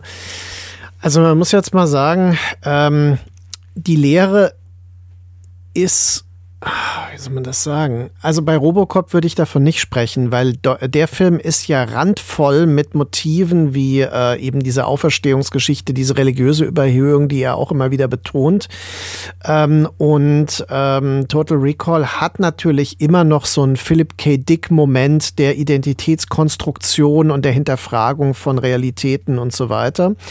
Ähm, insofern muss man sagen, Basic Instinct fällt vielleicht raus, ist der klassische klassischste dieser Filme, weil der im Gegensatz zu den Filmen von Brian De Palma aus den 80er Jahren dann wirklich Anfang der 90er den Hitchcock in die Gegenwart holte. Mhm. Also für mich war äh, Basic Instinct immer ganz klar Vertigo, ja, in gewisser Weise. Und er spielt ja auch in San Francisco und er hat eben diese, dieses Feeling, äh, diese Bilder, diese, diese ähm, gestylten Bilder und ähm, diesen spezifischen spezifischen Frauentyp, also diese überprivilegierte blonde Frau. Und die wird dann auch noch ge gedoppelt durch ihre mhm. Liebhaberin, die mhm. genauso aussieht wie sie. Und äh, all diese, diese Elemente. Äh, das ist jetzt in den anderen Filmen nicht so. Bei Showgirls ist es so, dass die Überkonstruiertheit tatsächlich äh, und die Lehre, die ist mit Sicherheit auch im Drehbuch von Esterhas, weil äh, im Grunde sind ja all seine Drehbücher so, so mechanisch ähm, wie, die laufen so nach einem Schema ab, ja, und ähm, dieses Schema spürt man bei Showgirls eben sehr stark. Verhoeven hat das aber natürlich bemerkt, weil Verhoeven ist ein extrem kluger Regisseur, das muss ja. man ihm mit ja. Sicherheit äh, zugestehen, und äh, hat dann diese Übersteigerung einfach auf die Spitze getrieben. Also es ist ja mittlerweile bekannt, dass er in äh, während der Dreharbeiten wirklich von den Schauspielerinnen verlangt hat, dass sie total over the top gehen. Und diese berühmte berühmten Szenen, wo irgendwie dauernd bewiesen werden soll, wie schlecht ähm, die Elizabeth Berkeley dann äh, spielt. Äh, das tut sie ja auch, sie chargiert ja da drin. Ähm, aber die sind wohl offensichtlich ja von ihm gewollt, denn er war ja nicht blind während der Dreharbeiten. Es gibt ja sogar Aufnahmen, es gibt ja Aufnahmen, wie, wie sehr er eingreift in das mhm. Spiel von ihr. Ja. Und er sagt ja auch selber, wenn, wenn jemand schuld ist daran, dass die Karriere von ihr beendet, also nach Showgirl war die weg vom Fenster, ja. Ja. dann ist er schon auch mit Schuld, weil er hat das von ihr verlangt, so zu spielen. Mhm. Ähm, das Interessante ist, dass ja alle Figuren in dem Film auch spielen. Man hat ganz am Anfang die Szene, wo, wo also erstmal ganz kurz, für alle diejenigen da draußen, die Showgirls nicht kennen und nicht wissen, um was es geht. Es ist eigentlich die klassische Geschichte einer jungen Frau, die aus ärmlichen Verhältnissen Karriere machen will, aber nicht in Hollywood, sondern in Las Vegas als Tänzerin, was aber bedeutet äh, als Nackttänzerin.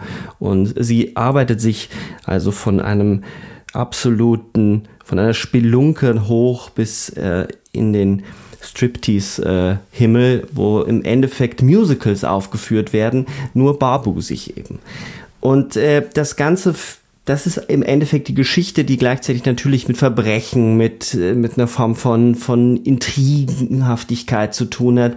Das Wesentliche ist aber, dass je weiter sie sich verkauft, je weiter sie aufsteigt, desto mehr verliert sie die Menschen um sich herum, die eigentlich an sie glauben und die etwas für sie empfinden. Bis hin, dass sie sogar ihre beste Freundin mit in den Abgrund reißt, die nämlich dann äh, vergewaltigt wird von einem ähm, prominenten ein Rockstar. Ist das Rockstar? Ist ein Rockstar, genau. Mhm. Und das ist die so, Geschichte. So ein Hair-Mettler aus den 80ern. ja, es ist die, es ist eine. Ah, nein, der ist kein Rockstar. Ist der nicht äh, äh, Tänzer? Ist der nicht ein. Oder nein, sie will für ihn tanzen. Genau so ist es, ja, ja. Ja, ja bei einer Bühnenshow. Ah, er ist Rockstar. Und ähm, es ist die klassische Geschichte vom, vom Tellerwäscher zum Millionär. Ähm, das Ganze ist aber eben selbst wie ein, ein oberflächliches Musical inszeniert. Es hat sehr viel Musical-Anteile, die sind bombastisch inszeniert und trotzdem immer wirkt es immer billig. Also den Eindruck, den wir Europäer, glaube ich, mhm. sowieso von solchen Shows in, in Las Vegas mhm. haben, äh, man merkt da schon, dass dieser Film von einem Europäer gedreht wurde. Aber das Spannende ist, dass alle Figuren in diesem Film spielen. Und jetzt komme ich zu dem, was ich sagen wollte. Erste Szene. Sie steht am Straßenrand per Anhalter will sie nach Las Vegas fahren. Und wer hält an? Ein Kerl, der aussieht wie ein Elvis-Imitator. Also ich muss sagen, ich war ja 1990 in äh, Las Vegas, also Jahre vorher, und habe das als eine unglaublich äh, traurige, tote und leere Stadt empfunden. Und ich war jetzt tatsächlich nochmal 2019 dort und ich fand es eigentlich noch schlimmer. Und zwischendrin kam der Film Showgirls raus. Und ich finde, der Film re äh, reflektiert diese spezifische Leere einer, einer Stadt, die nur auf Oberfläche, Äußerlichkeiten und Show aufgebaut ist, äh, total gut. Weil sie ist ja tagsüber eigentlich so eine Stadt von Zombies. Also ich meine, es ist meistens so heiß, dass sowieso keiner draußen rumläuft. Alle fahren nur mit dem Auto mal hin und her. Und ähm, dann ist das Nachtleben, klar, das ist natürlich dann äh, das eigentliche Ereignis. Aber dieses Nachtleben ist ja total absurd und lächerlich. Also man läuft da rum und es geht immer nur darum, dass man möglichst viel Geld ausgibt, natürlich, ist klar. Aber äh, das macht der Film halt auch deutlich. Und deswegen finde ich, dass der Film das gut trifft. Also ich glaube, es ist der Blick eines äh, Europäers, der nach Las Vegas kommt und sich denkt, was ein Scheiß. Und, äh, und dann macht man halt diesen Film. Äh, das ist natürlich ein teurer Spaß, das ist schon klar. Und ähm, ja, er hätte es auch nicht machen müssen, ist auch klar. Äh, ich finde aber, dass man den Film als solches schon, also als ein Porträt einer amerikanischen überkommerzialisierten Scheinwelt ähm, äh, durchaus akzeptieren kann. Ich finde ja, dass es der beste Film aus der amerikanischen Phase ist, weil er eben in seiner Form so perfekt ist. Du weißt ja, dass ich ein großes Fable für, für die Form habe, wenn der Film ja. in sich selbst etwas versucht nachzubilden, mhm. aber nicht einfach nur durch die Dialoge. Oder ich würde sogar noch weitergehen und würde sagen, sogar die Dialoge sind Form in diesem Film. Ähm, nichts ist irgendwie lebendig, sondern alles ist immer darauf ausgelegt, durch Expressivität auf sich aufmerksam zu machen. Und das führt dazu, dass dieser Film einen so ermüdet, weil man die ganze Zeit denkt so, ey man, ich will jetzt nicht, du, du frisst sogar deine Pommes so, als würdest du irgendwie hier von, von einem ganz, tausend Leuten beobachtet werden. So in der einen Szene so stopft sie sich die Pommes äh, rein oder beißt in ihren also sie inszeniert sogar diesen, diesen Biss in den, in den Burger. Also es ist unglaublich. Und ich musste bei Pleasure, also bei dem äh, gegenwärtigen Film an Showgirls denken. Es ist ja bei, mhm. bei Pleasure gibt es ja diese, diese Steigerungslogik des Exzesses, dass sie nur auf sich aufmerksam machen kann. Der spielt ja in der Pornoszene mhm. in LA, äh, mhm. wenn sie noch krassere Dinge macht. Und sie entscheidet sich ja dann für eine, für eine ähm, Double Anal Szene, äh, obwohl sie quasi als, als ihre erste Szene. Mhm. Und ich hatte das Gefühl, dass Verhoeven das in Showgirls auf einer anderen Art und Weise schon vorwegnimmt, nämlich du musst, um auf dich aufmerksam zu, auf dich aufmerksam zu machen, noch expressiver sein. Und so wie die Berkeley das anlegt oder so wie sie angehalten wurde, es zu spielen, ist es hm. dieses, ich tanze hier in einem Club, aber ich tanze noch krasser als du und ich tanze so, als würde ich dich ficken. Es gibt die Szene ja mit Carmen Claglen in dem Club, wo, wo mhm. Carmen Claglen und äh, wie heißt die Schauspielerin, die die, die Gegenprotagonistin spielt? Habe ich auch gerade überlegt. Ähm, ich habe sie gerade gesehen nochmal. Gina Ger ja. Gershon. Gina, Gina Gershon, Gershon, genau, ja. Ich habe sie in Bound nämlich gerade nochmal gesehen. Mhm. Und die und sie die schläft ja nicht mit äh, Carmen Claglen, sondern sie, sie, es ist ja quasi nur eine Inszenierung. Äh, sie macht einen Lapdance mhm. und sie schläft trotzdem mit beiden, nämlich mit äh, Gina Gershon, die zuguckt und die Lebensgefährtin, die Freundin von Carmen Claglen ist. Und in mhm. dieser Szene merkt man schon, es geht um Performance. Ich muss es noch krasser mhm. machen. Ich muss noch mhm. mehr dastehen. Und ich finde schon, dass es etwas von einer kapitalistischen Logik hat, die ja. dieser Film extrem äh, umsetzt, so dass man eigentlich gar nicht umhin kam, damals ihn auch zu hassen und bis ja, genau. heute. Genau. Ja, man hasst ihn für das, was er, was er gelungen repräsentiert ja. und ähm, weil man ihn hassen kann, ist er auch gelungen. Also das, ich finde, ähm, das ist etwas, was einfach viel zu wenig äh, respektiert wird, dass äh, manche Filme einfach funktionieren, weil, weil sie so abstoßend sind und weil sie einen auf eine Weise so ähm, ja, in eine Richtung bringen, die man auf gar keinen Fall will. Und äh, Showgirls ist ein Film, nachdem ich mich auch, als ich ihn zum ersten Mal gesehen habe, total entleert gefühlt habe. Ne? Also der, der einen irgendwie fertig macht, weil dieser über, das Überangebot des Performativen und des kapitalistischen äh, Exzesses. Das ist es ja. Also der totale Überfluss. Ja? Und alles ist Kapital. Performance ist Kapital, Körper ist Kapital und so weiter. Und alle, die dem nicht gewachsen sind, wie ihre Mitbewohnerin, äh, fallen dem auch zum Opfer. Und du hast vollkommen recht. Pleasure äh, von Ninja Türberg ist tatsächlich ein äh, Film, der diese Logik auf eine ähnlich radikale Weise äh, vermittelt. Und er hat auch eine ähnlich clean klinische, überästhetisierte Ästhetik. Also ähm, wie eben Showgirls, nur ist er nicht so aufwendig gewesen, das merkt man natürlich auch. Und äh, er spielt ja auch nicht in diesem in demselben Milieu, dadurch, dass er in LA in der Pornoszene spielt. Ich könnte mir aber vorstellen, dass äh, Verhoeven jemand ist, der diesen Film extrem schätzen würde. Das kann ich mir auch vorstellen. Was ich allerdings kritisch sehe im Moment, ist, dass ein Film wie Showgirls niemals unter diesen Vorzeichen, wie wir ihn diskutieren, derzeit diskutiert wird. Also das heißt, ähm, es wird ja viel über Male Gaze äh, hm. diskutiert und dieser Film, glaube ich, fällt für viele einfach noch darunter. Ich habe das Gefühl, dass der hier massiv gebrochen wird, aber durch andere Mittel und das wäre spannend zu hm. diskutieren, nämlich hm. indem er den Film so oberflächlich werden lässt, dass er in sich selber zerbricht, weil interessanterweise der Film ja als Erotikfilm vermarktet wurde, ja, als ja. Ja. Ähm, Sexfilm, als der freizügigste Film Amerikas damals sogar. Und er hat überhaupt nichts Erotisches. Es wirkt so, es ist eine, eine stumpfe Fleischbeschauung, die aber genauso gewollt ist. Nicht im Sinne von, hm. ich objektiviere die Frauen, sondern ich zeige, wie sie sich selbst objektivieren, wie sie objektiviert werden. Ja. Und der Film selber wird zu einem bloßen Objekt, das total stumpf wird. Und das finde ich brillant. Ja.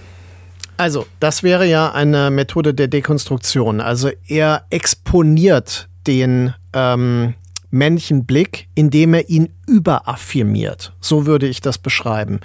Überaffirmation heißt, dass er äh, den, äh, den ähm, quasi den Male Gaze, wie er auch klassisch von Malve und so weiter in den 70ern schon ähm, festgestellt wird, also die Objektifizierung des weiblichen Körpers, nicht nur des weiblichen, überhaupt des Körpers, aber hier natürlich in der Logik des Kapitalismus, des weiblichen Körpers, der hier unterworfen werden soll und kontrolliert werden soll. Und ähm, dieser Blick wird aber derartig wirklich auf den Punkt gebracht, dass er wieder ausgestellt werden kann. Und äh, wenn man mit diesen Mechanismen vertraut ist und sie reflektieren möchte, einem tatsächlich diese Dinge, ähm, ja, also quasi bloßstellt, sodass man sie niemals Deswegen ist er auch nicht erotisch. Äh, ja, also aber, in dem Sinne. Würdest du nicht auch sagen, dass der Film noch was anderes zeigt? Ähm, also Malver ist ja sehr mh, mm, von einer, von einem Punkt her denkend. Ich würde mhm. sagen, dass mit Showgirls sich eine Dualistik einzieht, etwas Duales, weil man könnte jetzt als These aufstellen, ist es nicht so, dass es in, in Showgirls immer auch die Objekte bedarf, die den Blick auf sich ziehen durch die Performance. Also das heißt, dass äh, es nicht so einfach ist, dass der Male Gaze dadurch entsteht, dass Männer blicken, wir werden das ja auch nochmal dezidiert in einer, in einer besonderen Folge diskutieren, aber es ist schon mal spannend, so ein, zwei Sachen anzureißen. Also es entsteht quasi nicht das Objekt durch den Mann, der blickt, sondern die Struktur eines bestimmten, einer bestimmten Aufteilung des Sinnlichen, einer bestimmten Erscheinungsweise entsteht dadurch, dass sich ein Sehender und das, was gesehen werden will, zueinander verhalten. Jemand muss Aber auch gesehen werden wollen, so. Und Berkeley mhm. in diesem Film, ähm, sie will ja gesehen werden. Numi will ja gesehen werden. Hm. Also ähm, dazu möchte ich sagen, es gibt ja diese berühmt-berüchtigte Pool-Szene mit Kyle MacLachlan. Ne? Und da tritt er ja genauso auf. Er wird ja genauso objektifiziert für die Kamera. Äh, und er muss genauso liefern. Er muss performen, weil äh, er muss natürlich auch diesen männlichen Körper repräsentieren können, den die Logik des, ähm, also dieses Systems äh, von ihm abverlangt. Und äh, in dem Moment äh, performt er ja für sie. Ist auch interessant. Ja, also das heißt, äh, es wird schon gezeigt, dass das alles Teil eines größeren Systems ist und dass wir, indem wir den Film sehen, und da wäre ich jetzt genau bei dem Punkt, den du, glaube ich, auch meinst, äh, der Film reflektiert das in der Form seiner Darstellung und äh, macht uns quasi zu unwilligen Komplizen, was das betrifft. Genau, und ich würde sagen, es ist so ähnlich, wie, wie wir schon mal besprochen haben und wie das auch äh, du thematisierst in der Verführungstheorie, dass der Verführer gleichzeitig auch immer jemand ist, der verführt werden muss. Ja. Ja, ja. Und so ist und derjenige, der verführt, der, ist. der verführt ist. Und der, der blickt, ist auch jemand, der, der verführt wird zu blicken, weil ein bestimmtes System diese Verführung oder den Blick überhaupt erst ermöglicht. Und in dem Sinne vielleicht belassen wir es dabei und, und lassen, äh, das wird eben das erste große gemeinsame äh, Thema sein, was wir mit äh, Julia und Bianca ja diskutieren mhm. wollen. Wäre auch ein spannendes Thema, äh, über den Film vielleicht da nochmal zu sprechen und darauf einzugehen. Es ist aber auch ein guter Übergang, weil auch bei Benedetta äh, geht es darum. Bevor wir aber jetzt, also um Blicke und um, und um Machtverhältnisse, bevor wir aber zu Benedetta kommen, es gibt die dritte Phase bei Paul Verhoeven. Nach äh, Amerika, der letzte Film, den er in den USA dreht, wird ähm, Starship Troopers sein. Nein, Hollow Man. Hollow Man. Ähm, kehrt er mit Black Book in die Niederlande zurück und äh, seitdem dreht er wieder in Europa seine Filme. Mhm. Es, folgten, es folgte dann noch ein Fernsehfilm, The Entertainment Experience, danach Tricked, ein ähm, sehr experimenteller Film, den er äh, der ist nicht experimentell. Das ist eher ein Film, der basiert wohl auf einem äh, Hochschulkurs oder so, den er gemacht hat und den er dann fertig inszeniert hat. Und das ist eigentlich ein sehr geradliniger äh, so, so Psychothriller, Erotik-Thriller. Also es ist, äh, sieht eigentlich gar nicht so untypisch für ihn aus, nur dass es halt jetzt nicht mit großen Stars gedreht ist und auch nicht mit großem Budget. Ist also ein, ein ganz klares Nebenwerk und auch nicht, äh, nicht durchweg äh, wohl äh, auf seinen eigenen Mist gewachsen. Aber es ist auf jeden Fall kein Film, der irgendwie störend da oder irritierend wirkt. Äh, den gibt's ja auf Deutsch äh, als DVD, ne? Ja, aber ich hatte den Eindruck, dass es schon sehr auf, auf auf zusammengeschnittenen Clips basiert, die er, die er so zusammenlegt ja. und übereinander legt und nicht mehr ganz klar ist, wer ist jetzt eigentlich der Schöpfer dieses Films. Mhm, In dem Sinne richtig, ja. hatte das ich stimmt, das Gefühl, ja. er wagte schon etwas anderes. Und dann mhm. kehrte er mit äh, L 2016 auf die ganz große Bühne zurück in, in Cannes. Ähm, einer seiner unangenehmen Filme für mich. Äh, ich mag den Film. Ich finde ihn insofern unangenehm, weil er wirklich äh, Fragen an einen stellt, die, die wehtun und unangenehm sind, nämlich die Frage der Submissivität, der Unterwerfung, die auch im Angesichts des Brutalsten, was man sich vorstellen kann oder was viele Leute immer sagen, ist das Brutalste, nämlich der Vergewaltigung, ähm, trotzdem eine Eigendynamik gewinnt. Also es geht um eine mhm. Frau, die äh, plötzlich beginnt, ihren Vergewaltiger durch ihre eigene Unterwerfung zu unterwerfen. So könnte man den Film irgendwie äh, hm. zusammenfassen. Über Elle wollen wir aber nicht sprechen. Wir wollen über Benedetta sprechen, 2021, äh, also ganz frisch. Mhm. Das wird spannend, weil du diesen Film ganz äh, gelungen findest ähm, oder vieles an dem Film sehr gelungen findest. Ich äh, große Probleme mit diesem Film habe. Vielleicht mhm. kommen wir heute noch, jetzt am Ende des Podcasts, auf einen grünen Zweig. Um was geht es äh, bei diesem Film? Es äh, geht um eine Nonne, um Benedetta, äh, die schon als äh, junges Mädchen in ein Kloster kommt und dort quasi aufwächst. Ähm, also mit der Außenwelt nicht mehr in Berührung kommt und sie trifft dann dort auf eine Frau, die von außen kommt, die also ihre Jugend, ihre Adoleszenz im, im Außen erlebt hat und somit auch Sexualität erlebt hat, Bartolomea. Äh, die trifft sie, die kommt eben auch in das Kloster, um sie vor ihrem Vater, glaube ich, zu schützen. Ähm, und die beiden beginnen eben eine lesbische Liebesbeziehung. Das ist der eine Strang. Der andere Strang ist, dass Benedetta scheinbar äh, Visionen hat. Visionen von Jesus, äh, diese auch teilt und somit eine ungeheure Macht bekommt innerhalb des Klosters, dass sie ähm, aufsteigt in der Rangordnung und auch äh, für eine gewisse Zeit sogar das Volk, ähm, die Bürger ähm, dominiert oder zu einer Leitfigur wird. Also sie wird das Wunder dieses Klosters. Und in diesen beiden, mit diesen beiden Polen beginnt äh, Paul Verhoeven in diesem Film zu spielen. Äh, Interessanterweise hat ja der ursprüngliche Autor, ähm, dessen Namen mir jetzt entfallen ist, äh, mit dem der, mit dem er schon viele Sachen gemacht hat, ja seinen Namen zurückgezogen von diesem Film. Ist nicht Gerard Berach oder Gerard Sötemann? Sötemann ist es. Gerard Sötemann, ja. Ach, wie gut, dass ich dich habe. Mein ausgelagertes Gehirn. Mein Namensgedächtnis. Solange es noch funktioniert. ja, boah, mein Namensgedächtnis ist manchmal unter aller Sau.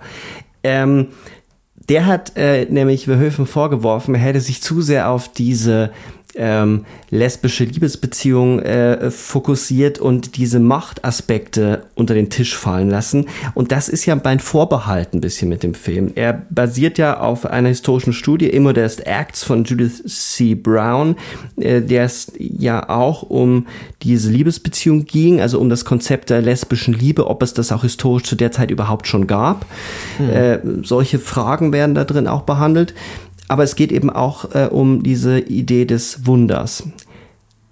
Insofern wäre meine erstmal vorsichtige kritische Annäherung daran, ohne, ohne ähm, zu hart äh, ranzugehen, weil ich ja durchaus offen bin, vielleicht äh, mich, also durchaus offen bin, mich dem Film nochmal zu nähern. Was mich fasziniert, ist dieser Umgang mit dem Wunder als Macht, als etwas, was konstruiert werden muss, möglicherweise, wir wissen es ja lange Zeit nicht in Benedetta, ob das Wunder stattfindet oder ob es nur eine Inszenierung ist. Bis zum Ende gibt es nämlich einen Trick von Benedetta, dass sie sagt, ähm, ja, ich habe mir die, ich habe mir das die Wundmale selber mit einer Scherbe also zugefügt, aber vielleicht hat meine Hand Gott geleitet. Und das ist natürlich ein sehr sophistischer Trick, aber ein guter Trick, weil man wirklich sich die Frage stellt, ist ein Wunder nicht immer konstruiert und das ist dann eine Machtfrage. Das andere, was ich weniger gelungen finde, ist die lesbische Liebesbeziehung, die ich in diesem Falle irgendwie A, vielleicht nicht glaubwürdig finde, B, ähm, ist sie mir, ist es mir zum ersten Mal in einem, in einem Verhoeven-Film irgendwie total egal, was da passiert und habe das Gefühl, er macht es wirklich nur, um zu provozieren. Wie ging es dir mit diesem Film? Also ich möchte vielleicht erstmal dazu sagen, dass äh, für mich, äh, ich bin ja ein Skeptiker der amerikanischen Phase und ähm, obwohl ich viele dieser Filme ja auch auf der Leinwand gesehen habe äh, und also so über erlebt habe, wie man sie erleben muss, also Starship Troopers, Hollow Man und so weiter, war für mich äh, die, der, das äh, erste Sehen von Black Book tatsächlich die Offenbarung wieder, wo ich dachte, ah, jetzt, wie, das ist der Verhoeven, den ich sehen möchte. Also äh, für mich war Black Book, äh, ist für mich einer seiner spannendsten und interessantesten Filme, auf jeden Fall. Und wo ich das sage, muss ich sagen, äh, ist Benedetta gar nicht so fern von einem Film wie Black Book. Er benutzt nämlich ein historisches Setting um diese Idee der Kreatürlichkeit, der Triebdominiertheit von Menschen und so weiter auf eine sehr zeitgemäße Weise für ein großes Publikum aufzubereiten, attraktiv aufzubereiten. Und äh, von, also ich hole jetzt ein bisschen aus, einfach deswegen, weil ich sagen will, für mich ist Benedetta kein äh, kein anderer ungewöhnlicher oder aus dem Rahmen fallender Film, sondern es ist ein Film, der für mich genau diese, diese Linie der Historienfilme äh, wieder aufgreift, die bei Katie Tipple beginnt, Soldiers of Orange, äh, Flesh and Blood, dann über Black Book bis zu Benedetta geht. Also, so sehe ich den Film. Und ich habe ihn, ich ihn einmal im Kino und jetzt einmal auf Blu-ray gesehen und ähm, er hat mir beim zweiten Mal tatsächlich persönlich gesehen. Das ist aber natürlich äh, dann auch wieder individuell äh, noch besser gefallen. Äh, jetzt wollen wir aber ja in dem Kontext bleiben, was ist denn daran überhaupt argumentierbar? Also, was mich an dem Film interessiert, ist die Art und Weise, wie er eine historische Vorlage benutzt. Er hat ja wieder eine literarische Vorlage, das ist interessant, äh, die sich zu eigen macht, indem er zwei seiner äh, Lieblingsthemen ver, ähm, verarbeitet. Und im Grunde hast du beide genannt. Das heißt, ich wiederhole sie jetzt nur ganz kurz. Äh, das eine ist eben diese Begehrensstruktur, die er dann in der ähm, lesbischen Beziehung hier darstellt. Und das zweite ist die Konstruktion des Wunders, die seinen skeptischen Blick Auf Religion und Übernatürliches vermittelt. Äh, die äh, von vielen ja inkriminierte, äh, schlecht mit CGI umgesetzte, das ist jetzt ein Zitat, was ich öfter mal so ungefähr gehört habe, ähm, äh, Umsetzung der Visionsszenen ist meiner Meinung nach auch ein Exponieren der ähm, quasi dieser Imagination des, des nicht ähm, des Nicht-Existenten eigentlich. Ja? Also es ist eine Fantasie und er markiert sie als Fantasie, indem er sie so darstellt. Also ne? und ähm, weil ich gehe immer erstmal davon aus, dass das beabsichtigt ist, so wie es ist. Und es spielt für mich auch keine Rolle, ob es jetzt versehentlich so geworden ist, weil es funktioniert für mich eigentlich sehr gut so, wie es ist, das mit den Schlangen und so weiter. So, und äh, das ist etwas, was er ja entwickelt hat, indem er diesen, äh, diese Bibellesekreise besucht hat, äh, mhm. wo er sich dann begonnen hat, ähm, äh, mit dem äh, realen historischen Hintergründen der äh, Jesusgeschichte auseinanderzusetzen, woraus dann das Buch Jesus von Nazareth entstanden ist. Also, ähm, und auch seine Idee, ein Filmprojekt zu verfolgen, wo er Jesus als eine menschliche ähm, äh, Figur darstellen will, was ein bisschen an die Tradition anknüpft, die zum Beispiel Scorsese mit dem äh, mit der zweiten Hälfte von ähm, das letzte, die letzte Versuchung Christi darstellte. Also das sind alles Themen, die in Benedetta durchaus einfließen ähm, die Liebesgeschichte. Sehr interessant ist, was mir zu dem Zeitpunkt des ersten Sehens nicht äh, bekannt war. Beim zweiten Sehen wusste ich es dann, dass eben in der Vorlage und auch historisch gesehen äh, der Fall so verhandelt wurde, dass ähm, Bartolomea äh, eben keine Verführerin ist, also nicht dieses äh, begehrende, äh, übersexualisierte Naturkind, dass äh, sie in diesen Strudel des Begehrens erst hineinführt durch die Selbstverständlichkeit, mit der sie ihren Körper handhabt, wie das im Film dargestellt ist, sondern dass es äh, tatsächlich eine frühe MeToo-Geschichte ist. Also es geht um sexuellen Missbrauch, um ein, äh, dass Benedetta eben ihre Machtposition und Erfahrenheit ähm, äh, ausgenutzt hat, um die etwas jüngere andere Frau, in dem Fall also Bartolomea, sich hörig zu machen. Und äh, das ist ja etwas, was äh, im Film hier schon sehr stark relativiert ist. Äh, Verhoeven hat ja in dem äh, Interview zum Film auch gesagt, dass er wollte genau das vermeiden, dass der Film als ein Kommentar zur MeToo-Debatte gesehen wird und hat es deswegen bewusst verändert.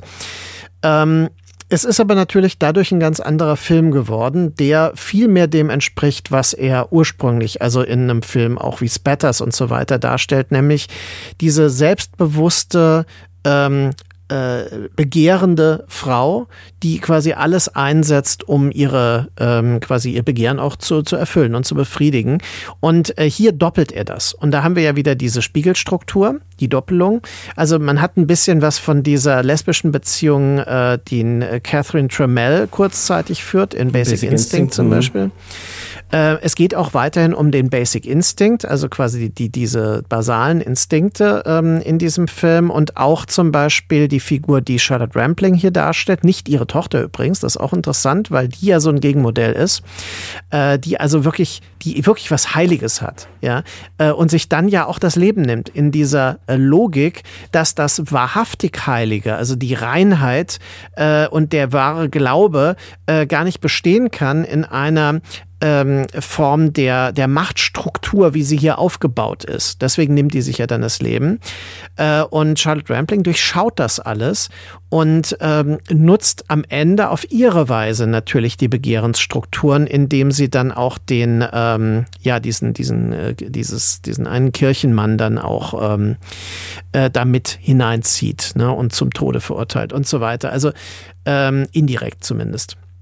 Ich finde, dass diese Machtstrukturen extrem gut dargestellt sind in dem Film. Ich finde, dass er äh, da spielerisch auch auf eine spielerisch unterhaltsame Weise sehr gut mit umgeht. Ich finde, dass ähm, das sexuelle Begehren zwischen den Frauen, auch wenn es nicht historisch äh, basiert ist, in dem Fall in der Logik des Films an sich gut funktioniert. Und mir haben die Szenen am Schluss sehr gut gefallen, wo die beiden dann äh, quasi, weil sie alles verloren haben, dann äh, nackt quasi vor diesem Tal stehen und Benedetta sich dann ja entscheidet, zurückzukehren in das Kloster, während Bartolomea dann als selbstbestimmte, ähm, souveräne Frau zurückbleibt. Weißt du, wie historisch das ausgegangen ist? Also ich weiß von ähm, Benedetta, dass sie äh, weiterhin, also die historische Benedetta weiterhin in einem Kloster leben durfte, im Keller. Sie musste alleine essen und sie hat quasi wie in einem Kerker gelebt äh, bis zum Ende ihres Lebens. Weiß man, genau. was aus Bartholomea geworden ist? Das habe ich vergessen nachzulesen. Nee, aber ich erinnere mich auch, dass ich darüber nichts gefunden habe, was sein kann, dass sie dann einfach aus den Geschichtsschreibungen herausfällt, hm. ne, weil sie hm. dann außerhalb des Klosters war. Also sie ist auf keinen Fall zurückgekehrt. Also, ich stimme dir vollkommen, ich stimme vollkommen mit dir überein, dass in der Auseinandersetzung mit dem Wunder etwas hinzugefügt wird innerhalb des Nachdenkens über Machtverhältnisse durchaus eine Dimension reinkommt, die es in anderen der, der arthausigeren Nansploitation-Filme beispielsweise eben ähm, die Nonne von Rivette äh, oder die Teufel äh, Ken Russell nicht gibt. Trotzdem stört mich diese lesbische Liebesbeziehung, wie er sie inszeniert. Weil auch in der, in der Rekonstruktion, also all die positiven Dinge, die du hervorhebst, sind der eine Strang. Und das andere ist dann so, ja, das ist halt der Basic Instinct, das hat er schon immer so gemacht und das ist ein Verhöfen. Ich finde, dass in den anderen Filmen die Sexualität aber nicht einfach wie so ein Surplus, ein, ein Zusatz draufgepackt ist, sondern immer im Kern des Ganzen ist. Also bei Basic Instinct gehört die Sexualität, die Verführung mit zu dem Machtspiel dazu, dass Jamal den Polizisten Michael Douglas verführt. Ähm, bei den anderen Filmen ist diese, es ist quasi der Basic Instinct auch die, die Basis der Filme.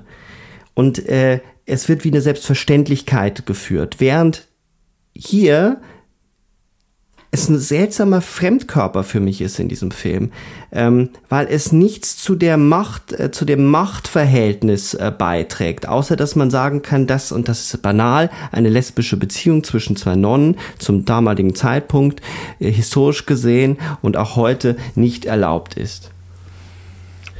Also, also ich, ich verstehe das nicht so ganz, äh, weil äh, ganz ehrlich, äh, ich finde, dass das sehr organisch in den Film integriert ist, denn ähm, es ist ja so, Bartolomea wird auf ihr Bestreben hin ja erst aufgenommen. Sie nötigt ja gewissermaßen ihren Vater dazu, dass er sie auslöst.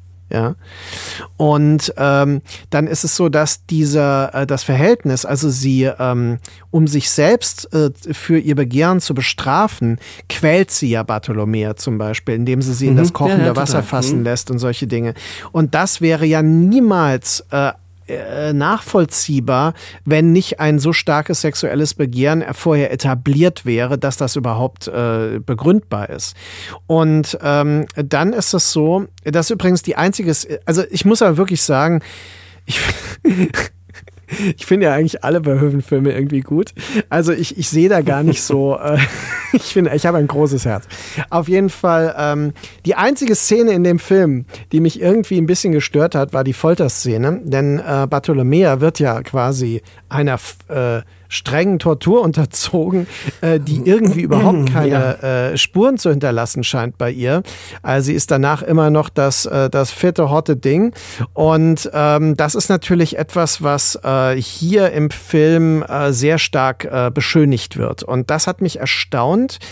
Ähm, das hat offenbar Verhoeven nicht interessiert. Also da die Qual der Tortur wirklich spürbar zu machen und auch Konsequenzen damit zu verbinden. Also es werden da Dinge angekündigt und vielleicht umgesetzt, die aber, wie gesagt, keine Konsequenzen in der Logik ja, sie, des Films sie ist danach äh, körperlich eigentlich unversehrt. Und, Mehr oder ähm, ein paar Schrammen. Trägt, genau, aber sie trägt keine Wunden äh, mit sich, die sie eigentlich nach dem, was sie mit ihr machen, hm. hätte haben Klar. müssen. Trotzdem finde ich, dass die ähm, am Ende muss man ja nicht drüber streiten, ob es ein guter oder ein schlechter Film ist. Ich habe eigentlich nur ein Problem, weil das, das ist auch nicht das, was mich als Filmkritiker interessiert. Mich interessiert, was äh, kann ich mit einem Film machen und wo trägt er mich hin? Und die, diese Liebesbeziehung trägt mich halt nicht sehr weit. Das Einzige, was, wo ich irgendwie immer noch drüber nachdenke, ob sie sie nicht braucht und deswegen ja irgendwie auch in die Verführung, es ist ja schon ein bisschen Übergewicht bei ihr, äh, auch mhm. wenn sie es so nicht tut, sie versucht ja dann das schlechte Gewissen auf sie abzulegen, wie du auch schon gesagt hast, vorher durch, durch Qual und Folter oder durch Verletzung und später ja dann, indem sie sich entziehen will. Und mhm. dann ihr, äh, als bei ihr der Basic Instinct auf, ausbricht, bei Bartholomäa und, und den Sex einfordert, entzieht sie sich ja, Benedetta, dass sie eine Zeugin braucht für die Wunder. Sie braucht also eine, die sie mhm. irgendwie an sich bindet, die für ihre Visionen Wort einlegen. Und das scheint mir die einzige logische Verknüpfung zu sein, die wir Höfen ähm, im Sinn gehabt haben konnte, das so umzubauen, weil es für mich auch in der Tat mehr Sinn gemacht hätte, wenn äh, der, wenn sie mehr diejenige, also wenn es ein MeToo-Fall gewesen wäre. Man hätte es ja auch überhaupt nicht so labeln müssen. Es geht um mhm. Macht, um Machtverhältnisse und es wäre ja insofern auch sehr subversiv gewesen, weil wir es hier mit einer Frau zu tun haben, die scheinbar unter dem Einfluss von Jesus steht und gleichzeitig eine junge äh, Novizin verführt. Ähm, nichtsdestotrotz gebe ich dir recht, dass es immer noch, auch wenn ich Probleme mit dem Film habe, immer noch ein viel besserer Film ist als vieles andere, was man sieht, weil er trotzdem ein, also irgendwie bleibt er trotzdem bei einem. Man, der hat mich mhm. jetzt nicht verlassen. Vielleicht auch, weil wir schon ewig diesen Podcast vorbereiten und drüber reden und uns austauschen. genau. Und wie oft du Benedetta gesagt hast, das kann ich gar nicht zählen. Waren jetzt im Podcast oder? Äh, nee, äh, seit wir, seit es den Film gibt. Ja. Ich das ist schon interessant. Also, ich meine, ich weiß, dass du immer da eine Skepsis mit dir mitgetragen hast, vor allem nachdem du ihn natürlich gesehen hast, aber äh, wir haben den unheimlich oft thematisiert und das finde ich schon mal ist eine Qualität, die der Film hat, dass er offenbar irgendwas auslöst und er ist ja so merkwürdig unzeitgemäß. Ich habe ihn im Kino gesehen, in Mainz, da waren lauter, ja, meistens sind das ja dann Filmstudierende, die da irgendwie in so einer äh, äh, Vorpremiere sind. Und äh, ich war schon erstaunt und habe mir dann gedacht, Mann, der Film sieht eigentlich aus, also sieht nicht so aus, aber er fühlt sich irgendwie so 70er-mäßig an. Also wo äh, es super wichtig war, äh, äh, bei jeder Möglichkeit sich erstmal auszuziehen und sowas. Ja, das ist ein 70er-Ding. Und ähm, das ist etwas, was er äh, da, aus dieser Zeit transportiert. Und dann dachte ich mir, was empfinden diese Leute eigentlich? Und dann hinter mir war ein Typ, der war sicher über 70 und der hat den angeguckt, wie er wahrscheinlich äh, als junger Mensch die Nonne von Monza sich angeguckt hat, so als Verbotenes. Ne? Also auch total interessant, dass der Film etwas wiederbelebt, auch was ich auch irgendwie immer spannend fand am Kino. Ja, also das Kino auch so ein Ort der Tabu, der Überschreitung, der, des Tabubruchs und des Geheimnisses Geheimnisses ist. Ja, also etwas, wo man bei sich ist und wo man intim mit dem Film ist. Ich finde, dass der, dass der so etwas hat, das, äh, das hat mich, äh, das hat mir so einen Bonus gegeben dabei. Ja, aber es hat ein bisschen was anderes auch noch und das ist die Kehrseite, die ich auch wahrgenommen habe, dass einige diesen Film sehr gerne genau deswegen mögen oder es vorgeben zu mögen, weil es ja so schmutzig und so, so mhm. äh, besonders ist jetzt diesen Film gut zu finden. Ich habe das schon bei einigen, wenn man so in den sozialen Medien geguckt hat, wahrgenommen, dass dieser Film besser geschrieben wurde oder höher gejubelt mhm. wurde, als er dann am Ende des Tages ist. Ich würde schon noch sagen, es ist einer der schwächeren Verhöfen. Moment mal. nein, nein, also, nein, nein, ich meine nicht dich. Ich meine nicht dich. Ich meine, also es geht mir, es, also bei dir weiß ich ja, dass es eine Auseinandersetzung mit äh, damit gibt und auch eine Fragestellung gibt, äh, die über das pubertäre Ausweisen äh, von, mhm. ich habe jetzt ein paar Brüste in einem in einem Behöfenfilm gesehen, hinausgeht. Ähm, äh, äh, ja, äh, also dieses dieses was, was so, was so Gorehound-mäßig ist, weißt du, so Leute, die, die, mhm. oh, ein Film war so richtig brutal und deswegen ist das auch, ähm, und der Film, der überschreitet jetzt da so ein paar Grenzen und allein deswegen, weil es ja über, darüber oft nicht hinausging bei ganz vielen Leuten, mhm. die den abgefeiert haben. Also diese Frage von Macht, von Inszenierung des, äh, des Wunders und ähm, wie das auch semantisch bei ihr passiert, wie sie Zufälle einbaut. Also, dass sie als Kind Und das finde ich wirklich die stärkste Szene. Die ist mir auch echt ähm, ähm, im Gedächtnis geblieben, als diese Marienstatue umfällt und er quasi dieses Brustnuckeln äh, repliziert, wiederholt. Mhm dieser Zufall und dann der Glaube, der in so einem, in so einer Frau, in, so einem Mädchen entsteht, das zur Frau heranwächst, die nie hinausgekommen ist und äh, da im Endeffekt vielleicht auch die Begründung ihrer Sexualität liegt. Ja, aber das ist doch seine These. Das ist doch das. Er ist absolut äh, besessen von der Idee, dass der Mensch wirklich durch den Lebens- und den Todestrieb bestimmt ist. Das ist total freudianisch. Das kann einem natürlich stören, aber das, denke ich, ist sehr offensichtlich in, in äh, allen Filmen. Und äh, es gibt ja auch noch die Szene in Fleisch und Blut, wo äh, diese ähm, Statue umfällt. Ja, die ist auch fast genauso gedreht wo der dann äh, erstochen wird mit dem mit dem ja mit also Schwert. genau es gibt mhm. erstmal das wo sich die Martinsstatue äh, quasi umwendet und man das so interpretiert ah das ist der heilige Sankt Martin das ist sein Schutzpatron jetzt und sowas und ähm, dann später wird einer davon ja noch erstochen genau halten wir fest an dieser Stelle Paul Verhoeven setzt sich also sein ganzes filmisches Werk mit dem Todestrieb und äh, dem ähm, Sexualtrieb auseinander. Ich glaube, das ist äh, nicht zu bestreiten. Er variiert das aber in, in, in vielen seiner Filme und vor allem in vielen seiner Phasen mhm. interpretiert das anders.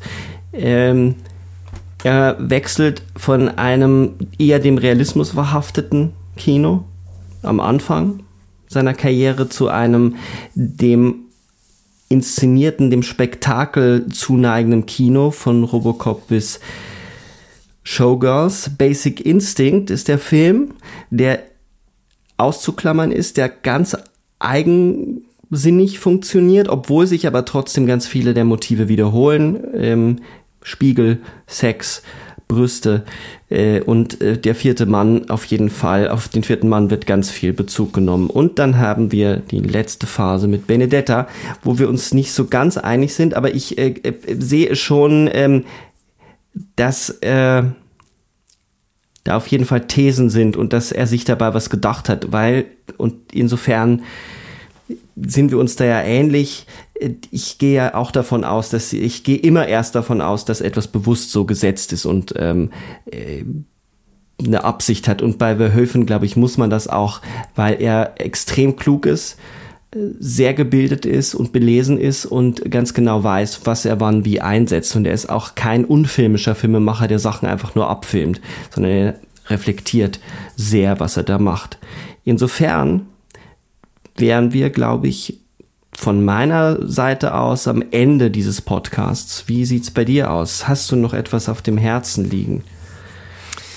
Naja, wir sind ja schon bei einer recht äh, stattlichen Länge jetzt auch, weil wir ja immer äh, dazu streben, eigentlich es ein bisschen ähm, im Rahmen zu halten. Und ich denke, wir haben sehr viele Dinge jetzt über Verhoeven gesagt. Es gibt definitiv mehr zu sagen. Also die Art und Weise, wie er möglicherweise Kriegserlebnisse und äh, die äh, Historienbezüge aufarbeitet, da könnte man sicher noch mal eine ganz eigene Folge drüber machen. Also das fände ich, äh, also das müssen wir nicht machen, aber das finde ich auf jeden Fall etwas, worüber man noch nachdenken muss. Und ich will auch äh, wirklich dringend empfehlen, den Film Black Book mit Caris van Houten noch mal äh, sich äh, oder überhaupt sich mal anzugucken weil der tatsächlich, äh, wenn man den im Kontext mit Benedetta sieht und dann auch nochmal, wie gesagt, das Frühwerk, hat man nochmal ein ganz anderes Bild als das, was äh, quasi im Mainstream von Verhoeven ähm, sich verankert hatte, also dem Regisseur der Science-Fiction-Filme. Das ist also für mich äh, mhm. persönlich, wie gesagt, mhm. unvorstellbar, aber ich weiß, dass es Leute gibt, die das so wahrnehmen, also für die Verhoeven in erster Linie mal das ist und alles andere ist erstaunlich. Ähm, da würde ich ganz dringend für, zu plädieren plädieren. Äh, auch äh, erscheint es mir sehr wichtig, die Vorlagen sich anzugucken. Wenn man sich mit Verhöfen beschäftigt, ist es sehr fruchtbar zu gucken, wie adaptiert er bestimmte Stoffe wie der vierte Mann ne, oder ähm, türkische Früchte und so weiter. Denn auch gerade in dieser Diskrepanz äh, zum Teil oder dieser Auseinandersetzung mit Vorlagen wird deutlich, wie er äh, Kino denkt. Und äh, dann muss ich sagen, ja, äh, Verhoeven ist aber auch ein, bleibt aber auch ein Rätsel. Und das finde ich interessant. Das äh, ist vielleicht eine der Folgen, wo wir am meisten Fragen doch noch offen haben.